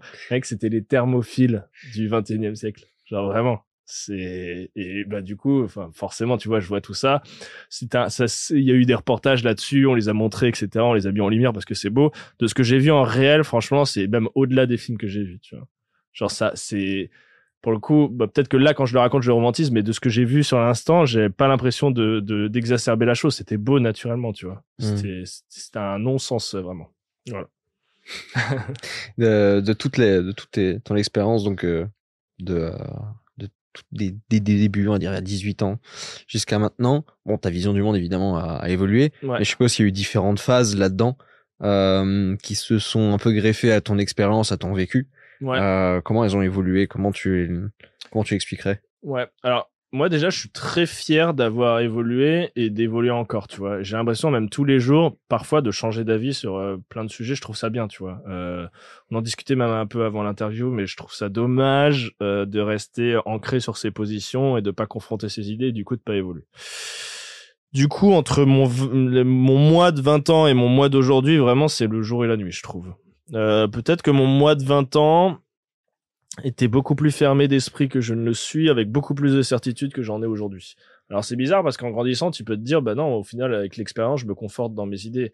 En fait, j'ai jamais été aussi sûr de moi à 20 ans et aujourd'hui, je suis en doute perpétuel. Tu vois et je trouve ça plutôt une bonne chose. Et du coup, je crois que mon expérience militaire m'a permis, euh, contrairement à ce que pourrez penser, d'être beaucoup plus euh, nuancé, de me poser beaucoup plus de questions et de faire preuve de beaucoup moins d'amalgame. Parce que j'ai combattu avec des gens de différents horizons, différentes idéologies, etc. Et du coup, ça m'a, c'est- ça m'a appris que la bonté, la beauté, la charité ne s'arrêtaient pas euh, à tes convictions ou à ton ta nationalité ou autre, tu vois. Euh, ça m'a fait prendre, comme je disais euh, précédemment, prendre en compte, enfin l'importance de mes privilèges, ce qui méritait que j'y accorde de l'importance. Donc aujourd'hui, je pense être beaucoup plus simple et me réjouir de choses beaucoup plus euh, infimes qu'à l'époque, tu vois on me retrouvait à la campagne, euh, euh, lire, euh, je te dis, flâner, m'ennuyer, écouter de la musique, ça me paraît être incroyable, alors qu'à l'époque, bah après c'est normal, on est jeune, mais je rêvais de tout et de rien, je rêvais de voyage, de conquérir le monde, etc. Je me dis, j'ai pas envie de conquérir le monde, tu vois. Mhm. Euh, en fait, j'ai juste envie de me perdre quelque part et de profiter, de me calmer. Et je pense que voilà, mon expérience militaire m'a assagi. J'avais peut-être en moi beaucoup de violence quelque part, beaucoup de frustration, beaucoup d'envie, beaucoup de colère, qui ont eu largement l'occasion de se- s'exprimer. Et du coup, aujourd'hui, je rêve du contraire, c'est-à-dire de quiétude, de calme. Et alors, c'est un peu paradoxal parce que je dis ça et en même temps, dès qu'on me propose de partir à l'étranger sur un conflit, je suis premier à vouloir. Quoi. Euh, Mais, mais c'est marrant parce que c'est ce que je disais, t'es dans l'extrême, mais dans, dans le sens aussi où euh, soit t'es dans un calme extrême, ouais, soit t'es dans de l'action extrême. ouais. Mais il y a pas, euh, t'as pas, un- t'as pas une vie avec un semi-calme ou une semi-action, genre la vie norme que beaucoup de monde a en fait, d'équilibre. Ouais. Bah en fait c'est marrant parce que je te dis j'aime la nuance et en même temps euh, et en même temps euh, ouais j'aime les extrêmes quoi. Euh... Alors après tu vois ça dépend aussi de la notion qu'on a des extrêmes quoi. C'est-à-dire que ça dépend aussi des standards que t'as et à travers quel prisme tu regardes. C'est-à-dire que moi souvent on me dit ouais force spéciale et tout incroyable. Moi il y a des choses qui me paraissent incroyables tu Mhm. vois et qui euh, en fait euh, ce que j'ai fait ça me paraît banal quelque part parce que tu vois toute ma vie j'ai gravi là-dedans tu sais, moi je dis aux gens, le milieu de l'entreprise, c'est super exotique pour moi. Tu vois, j'ai jamais vécu dans un bureau. Donc, des fois, Mhm. je vais voir mes potes, etc. La machine à café, ils boivent des coups entre eux. Ça paraît chiant impossible. Le télétravail, tout le monde trouve ça horrible. Moi, je suis là, je me dis, putain, mais c'est incroyable. Tu vois, t'es chez toi en pyjama, tu bois du café. Je trouve ça incroyable. des choses qui paraissent banales pour certains me paraissent ultra exotiques pour moi. Mmh. Alors que des choses que j'ai vécues qui paraissent incroyables pour d'autres me paraissent extrêmement banales. Je pense que ça dépend de nos standards, ça dépend bah, de notre expérience et à travers quel prisme on regarde. Et ça, c'est intéressant parce que c'est ce que je dis, tu vois, parfois aux gens qui m'écrivent sur les réseaux, etc. Ils ont, on a tendance à idéaliser et à fantasmer euh, l'idée du, des, forces spéciales, etc. En vrai, donc certes, les sélections sont dures, mais euh, si tu veux, c'est c'est l'enchaînement de circonstances a créé une sorte de banalité. Moi, ça a été mon quotidien, tu vois. Donc en fait, euh, c'est pas extraordinaire dans le sens où je m'entraîne. Enfin, tu vois, c'était mon travail, etc. Je, je trouve de, des choses extraordinaires aux gens. Enfin, tu vois, même je marche dans la rue, je vois des des. En fait, je suis fan des petits héros du quotidien, tu vois. Ceux dont on n'entend jamais parler. Euh, je parlais des entrepreneurs, mais ça, ça peut être, euh, enfin, tu vois, l'ou- l'ouvrier euh, qui qui qui qui dit rien et qui euh, et qui et qui gagne difficilement sa vie. tous ceux qui euh, font preuve de bonté, de charité, qui en demandent pas beaucoup, qui sont pas habitués à ce qu'on soit gentil avec eux et qui ont pas forcément de reconnaissance et qui continuent à faire leur travail bien, je les trouve incroyables et pour moi c'est extraordinaire, tu vois. C'est plus extraordinaire que de faire la guerre parce que quelque part, je te dis, c'était non seulement mon quotidien et en plus de ça, il y avait un- une part d'é- d'égoïsme et d'un- et de et de d'intérêt personnel à faire ça, tu vois. Mmh. Donc c'est c'est ces gens-là en fait ils sont enfin tu vois là on est un peu dans la lumière euh, c'est c'est je trouve ça incroyable de se dire euh, ces gens-là font avancer les choses et euh, ils n'attendent pas grand-chose en retour, il y en a plein, tu vois. Et je trouve Mhm. qu'en changeant notre regard, parfois on arrive à les percevoir et c'est bien de c'est c'est comme quand on se balade à Paris, on est blasé de tout, nous on regarde par terre en euh, moins toi parce que voilà tu tu peut-être comme comme moi tu vois le fait de partir à l'étranger etc tu ra- tu te réappropries un peu la ville. Oui. souvent le parisien on regarde par terre on s'en fout. Oui. peut-être changer notre regard sur les choses et se dire ok c'est une belle ville dans laquelle on vit. Et pareil sur les gens tu vois. On se dit euh, putain ils nous cassent les couilles etc et c'est vrai qu'ils nous cassent les couilles euh, dans les transports. Peut-être changer son regard aussi et s'intéresser à ceux qu'on n'a pas l'habitude de regarder en arrière-plan et se dire putain lui il mérite qu'on ait de l'attention tu vois. Moi je vais dans les bars PMU de mon quartier parce que c'est ces gens-là que je rencontré il y en a tu vois c'est incroyable ça me fait penser à, il date maintenant, euh, date maintenant cette vidéo, mais tu sais, il y en a qui se promènent un peu dans la rue et qui font la photo des gens. Ouais. Euh, ils font les reels sur Instagram, Ouais. les- des TikTok et tout. Et il y en avait un moi que j'avais adoré. C'était euh, celui où il avait fait, euh, je sais plus quel compte c'était. Il avait pris une photo donc euh, d'un gars qui euh, qui l'avait, qui passait le balai dans les rues euh, dans une ville, une ville suisse, et il se promenait avec ce, avec sa, son petit chariot, et avec avec une rose. Euh, il se promenait avec ça. ah je l'ai vu Euh, Incroyable. et euh, le gars, il te donne une leçon de vie ouais, Euh, incroyable où il trouve un sens à ce qu'il fait par le simple fait de nettoyer les rues qui est complètement fou je l'ai vu, elle est incroyable. C'est, ça incarne parfaitement ça. Il y a une, un autre truc, c'est Lina qui avait fait un reportage sur les bergers poètes. Oui. En fait, je sais pas si tu l'as vu. Ouais, je l'ai vu aussi. incroyable. Les mecs, ils sont, tu sais, euh, ils ont accès à rien.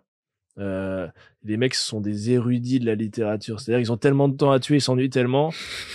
Oui oui. au lieu, au lieu de, au lieu de, de, de rien faire, les mecs ils bouquinent. Ils ont une culture littéraire qui est 100 fois meilleure que la nôtre, malgré l'accent, etc. non mais c'est ont- ça, ils étaient marrants avec leur accent du, du Ouais, paysan et ils te citent du Victor Hugo et tout, sont incroyables. Ils ont une euh, élocution, une syntaxe magnifique. Mm. Euh, ils parlent de sujets incroyables avec des mots simples.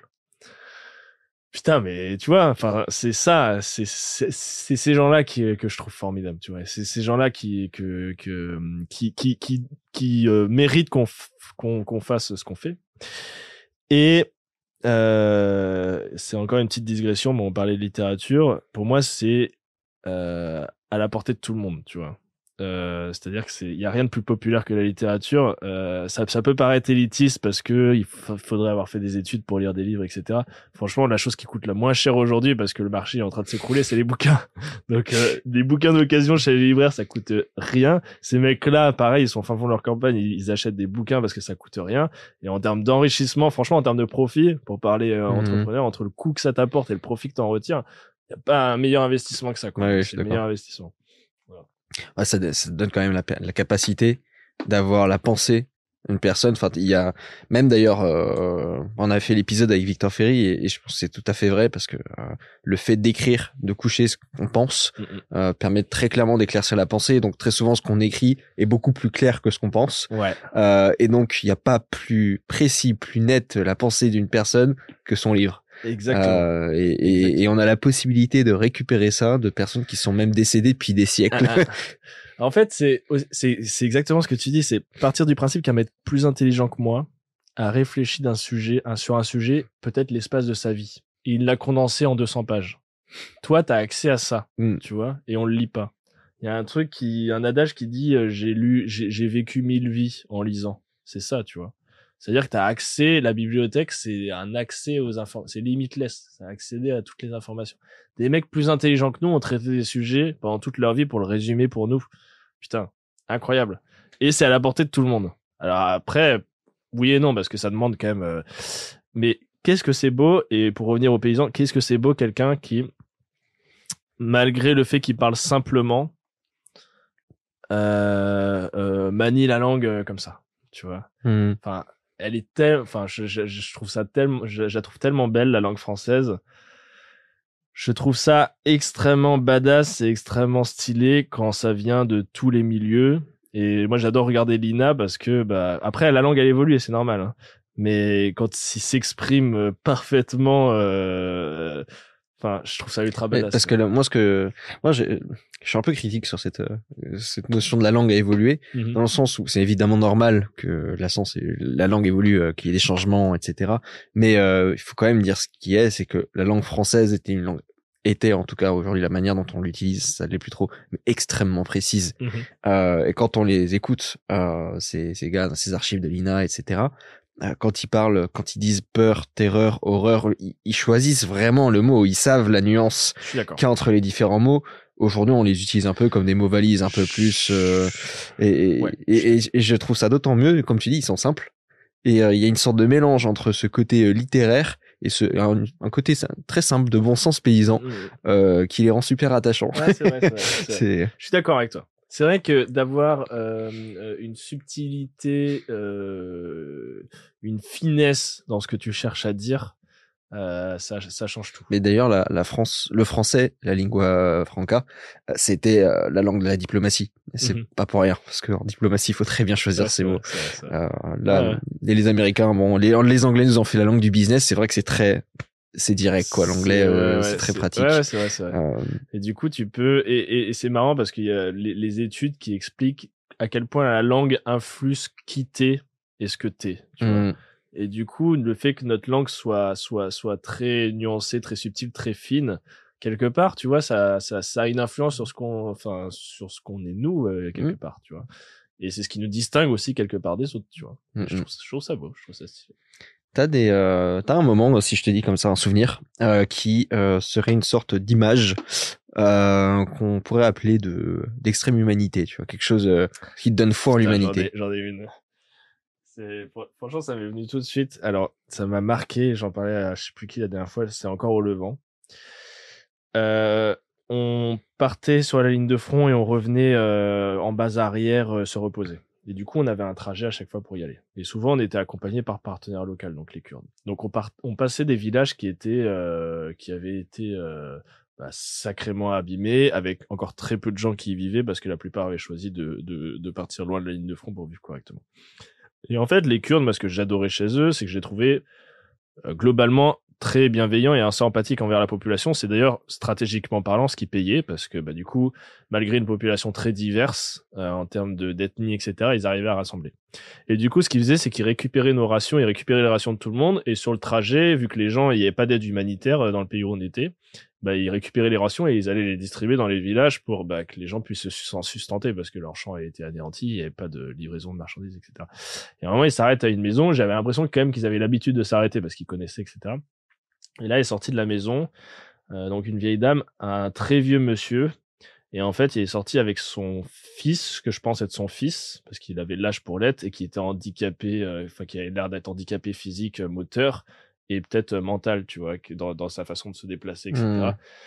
Et euh, il soutenait, lui, tout vieux qu'il était, 90 euh, ans au fin fond de la Syrie, il soutenait son, son fils handicapé, heureux de voir les Kurdes leur, leur apporter, leur apporter des rations, etc. Et je me disais, putain, mais enfin bon déjà l'enfant le, bon après il a pas choisi etc mais t'imagines le, le courage de ces gens-là euh, personne ne les connaît, personne ne les connaîtra jamais, tu vois. Mais au fin fond d'un pays euh, détruit, qui souffre euh, au possible, même à travers l'histoire, tu vois, il y a des pays comme ça qui attirent toujours. Euh, Malheureusement, il y en a, ils n'ont pas une bonne géographie. Hein. Ouais, exactement. Et il y a ce mec-là avec qui s'occupe de son fils, avec rien pour manger, etc., et qui a encore le, la, les derniers onces de force physique pour le porter. Et, et en plus, ils arrivent à être heureux et à sourire, tu vois. Mmh. Bah ouais, je trouve ça, je trouve ça stylé. Voilà. Euh, là maintenant, donc euh, tu, tu l'as dit, tu bosses euh, avec Alex, mmh euh, dont on a fait l'interview aussi d'ailleurs, donc euh, n'hésitez pas à aller la regarder. Je pense que les deux se complètent plutôt bien. Alex est, est plus dans la dans la technique sur comment ça se passe en tant que force spéciale, et là on a on a le côté un peu plus pensé, on va dire. donc c'est ça se marie très bien les deux interviews.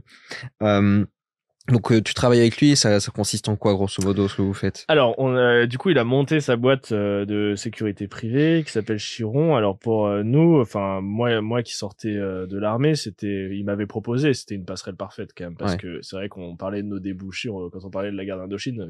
Ton offre d'emploi, qu'est-ce que tu sais faire? J'ai posé des explosifs sur des portes et ah bah super, ça nous intéresse vraiment pour le poste de DRH. du coup, il nous offrait quand même, enfin moi et ceux avec qui on bosse, une une belle opportunité derrière d'avoir une transition en douceur, peut-être pour rebondir vers le milieu civil, mais en tout cas pour faire valoir nos savoir-faire.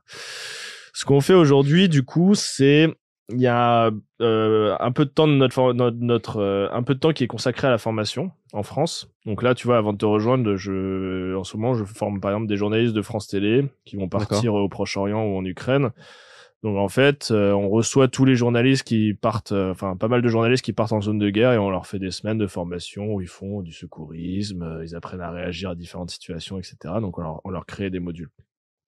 Donc on a un gros pôle formation. Donc ça peut être, c'est sur des professionnels, donc soit des journalistes, soit forces armées, forces de l'ordre, parfois des gens d'ONG, etc.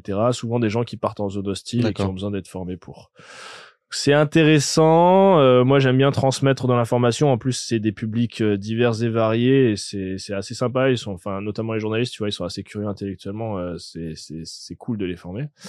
et on a aussi une part en mission. enfin, on a on a aussi des missions à l'étranger. et même en France, hein, parfois un peu de protection rapprochée. Donc en France et à l'étranger. Euh, à l'étranger, on fait aussi euh, du conseil en sécurité. Donc, par exemple, euh, je sais pas, des boîtes françaises qui ont des problèmes sécuritaires sur leur embase, etc. Bon, on va mmh. sur place les conseiller, essayer de d'organiser au mieux la chose pour. en fait, on offre des solutions en termes de sécurité à des gens qui rencontrent des problèmes euh, face à ça, tu vois. D'où l'implication en Ukraine. Euh... Voilà, voilà, mais du coup, ouais, euh, et du coup, il y a des missions un peu diverses. Donc, euh, je, je te parlais d'évacuation, par exemple, on peut faire appel à nous pour bah, des proies, des, des, des territoires en, en, proie au combat. Bah, il y a des gens de boîtes, enfin des expatriés de boîtes qui ont hmm. besoin d'exfiltrer les, les individus. Bah, tu vois, c'est une prestation qu'on peut offrir, par exemple. D'accord. Alors, euh, tout, euh, donc, euh, euh, je pense qu'Alex a du temps t'en parler, mais on est quand même, enfin, il est, c'est lui qui a monté la boîte, mais très fier que ce soit une entreprise française implantée en France avec bah, des anciens d'unité, etc., et qui en plus ont à cœur, tu sais, de servir les intérêts de notre pays. Mmh. Et, euh, et, du coup, tu vois, tout ce qu'on fait, en règle générale, euh, le, se passe en, en, en, accord et en adéquation avec bah, tout ce qui se passe au niveau au niveau des organisations euh, euh, humanitaires, gouvernementales, etc. Donc c'est bien, tu vois, c'est une belle porte de sortie et ça me permet bah, de continuer de vivre des choses euh, intenses, de continuer de me servir utile parce que bon, même si c'est un business, tu vois, on, a, on a quand même l'impression de, de, de de participer comme pour comme quand j'étais à l'armée et c'est assez divers donc euh, je m'ennuie je m'ennuie pas trop donc euh, voilà, c'est cool hmm. t'avais t'avais pas un peu t'appréhendais un peu la ouais grave parce que euh, en fait l'armée c'est un peu une c'est un peu comme quand tu quittes l'armée tu quittes un peu le cocon familial tu vois hmm. tu sais ta mère elle te fait à manger on te ton ton père et enfin tes, tes parents ils te ils te ils te nourrissent ils sont ils te blanchissent etc l'armée c'est pareil ils te gèrent tes trucs administratifs etc et tout tout d'un coup t'es livré à toi-même. T'as l'impression d'avoir quitté le, le cocon familial et de te retrouver au milieu de la rue quoi. Donc c'est dur c'est c'est dur de couper le cordon mais euh, je savais pourquoi je partais aussi je savais pourquoi je rentrais je savais aussi pourquoi je partais. Et du coup, euh, du coup, euh, même si c'était un peu d'appréhension au début, euh, mais encore une fois, hein, il faut valoriser la prise de risque. Donc c'était une prise de risque et voilà, ça, ça a payé. Je suis plutôt content, plutôt satisfait. Nickel. on va approcher, approcher de la fin. Yes. yes. Si tu devais parler au toi de 18 ans, voilà, quel conseil tu lui donnerais? Ah. Parce qu'il y en a plein qui t'écoutent. ouais. alors, euh, je leur dirais de rester jeunes euh, le plus longtemps possible. Je leur dirais, euh, c'est ce que je dis d'ailleurs à pas mal des gens que je forme aujourd'hui, faites-vous confiance. Je trouve qu'on se dévalorise un peu trop euh, aujourd'hui et on a tendance à se dire euh, c'est insurmontable, je suis stressé par des choses anecdotiques du quotidien et banales, je suis pas capable de, de, de me retrouver dans ce genre de situation, mais en fait c'est complètement différent. Faire confiance déjà à notre instinct d'animal et puis à notre capacité à survivre et au pouvoir euh, du mental. Hein. Ça fait un peu euh, grossier de dire ça, mais c'est vrai. Euh... Quand j'étais jeune, j'avais appris un texte par cœur qui s'appelle Être jeune il est magnifique. J'invite tous ceux qui nous écoutent à aller le lire. C'est du général MacArthur. Et ça commence en disant être jeune, ce n'est pas une période de la vie, c'est un état d'esprit. Il dit une qualité de l'imagination, une intensité émotive, une victoire du courage sur la timidité, du goût de l'aventure sur l'amour du confort. Je trouve ça beau. Et il dit qu'en gros, il explique, vous restez jeune tant que vous restez, restez réceptif à ce qui est bon, bon, beau, bon et grand, au message de la nature, de l'homme et de l'infini. C'est ça magnifique. C'est-à-dire que tout ce qui est préoccupation, doute, tout ce qui est crainte, tout ce qui est désespoir, ça vous fait vieillir. Hmm.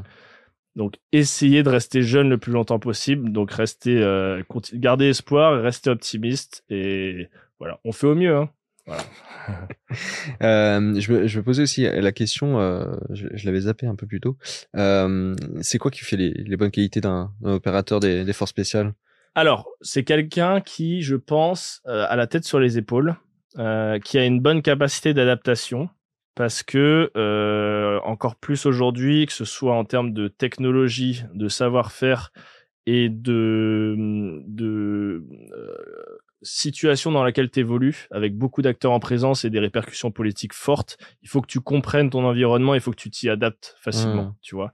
Donc, au final, c'est quelqu'un d'assez réfléchi quelqu'un qui a la tête sur les épaules parce que psychologiquement il doit être euh, nuancé dans le sens il faut qu'il soit ni trop euh, ni trop engagé enfin trop euh, comment dire va en guerre et en même temps pas pas trop passif. Et bah, je crois que c'est déjà pas mal Je crois que c'est déjà pas mal. Je, je, ce, que, ce que je dis aux gens, et je le répète, euh, ne pensez pas qu'il y a un prototype ou un type euh, dit euh, de, de, de, de, de mec qui correspond à des clichés, etc. C'est bien, attention, hein, je dis pas le contraire, il faut entretenir sa, ses capacités physiques, c'est même bien. Et ça, ça évite des, des convenus psychologiques parce qu'à partir du moment où on, est, on résiste mieux, on court plus rapidement et on marche plus longtemps, bah, ça évite trop de souffrance. Quoi. Mais ce qui va jouer surtout, c'est de, de savoir pourquoi on le fait, euh, d'avoir réfléchi à ses motivations et euh, du coup de se dire bah, j'ai pas d'autre choix que de réussir, tu vois. Euh, je sais pourquoi je le fais et je sais que le retour à la normale me, me, peinerait trop, donc il faut que je me donne toutes les capacités pour le faire. Et si ça marche pas, bah faut être fataliste, c'est le destin et c'est que mmh. ça, il a pas voulu. Ça, on n'a pas voulu de moi et c'est comme ça. Et, et, je crois que ça, ça t'apporte quoi comme euh, comme, euh, comme qualité. Alors peut-être force spéciale, mais peut-être même euh, tout simplement euh, le fait d'avoir été dans l'armée qui était derrière vraiment utile euh, dans la vie de tous les jours. Moi, je pense que ce qui m'a beaucoup aidé, ça m'a appris à travailler avec les autres. Euh, je suis quelqu'un d'assez solitaire de base, tu vois, mmh. et peut-être un peu introverti, et ça m'a obligé à m'ouvrir aux autres, à comprendre que finalement, je suis tout et en, je suis tout et en même temps je suis rien moi-même, tu vois. C'est-à-dire que j'ai quand même l'impression de, de, je me valorise quand même en tant qu'individu, mais je sais que en société et euh, je, je, suis rien sans le collectif. Et l'armée m'a aidé à, à, comprendre ça. Euh, et du coup, prenant conscience que je suis part d'un tout, il faut que je défende ce tout-là et la collectivité, tu vois.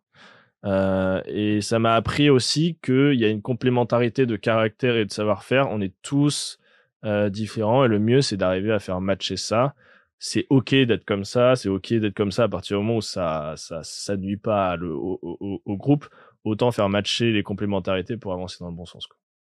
Nickel. Et ben on va finir sur le, le dernier point. Est-ce que tu as des conseils de lecture puisque tu lis beaucoup Ah ouais ouais. Euh, alors attends, je réfléchis.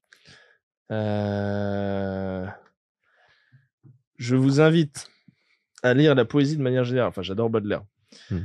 Euh, je vous invite pour ceux qui sont passionnés de guerre, etc., à lire Céline, surtout ceux qui sont trop, euh, euh, qui ont beaucoup d'ardeur et beaucoup de véhémence. Normalement, ça, calme, ça calme un petit peu.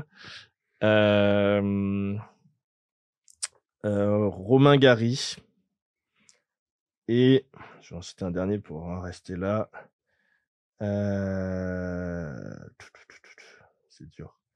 Allez, euh... Kerouac, j'en parlais. Voilà, toute sa bibliographie. Mais lisez tout, allez-y. voilà, vous vous freinez pas surtout.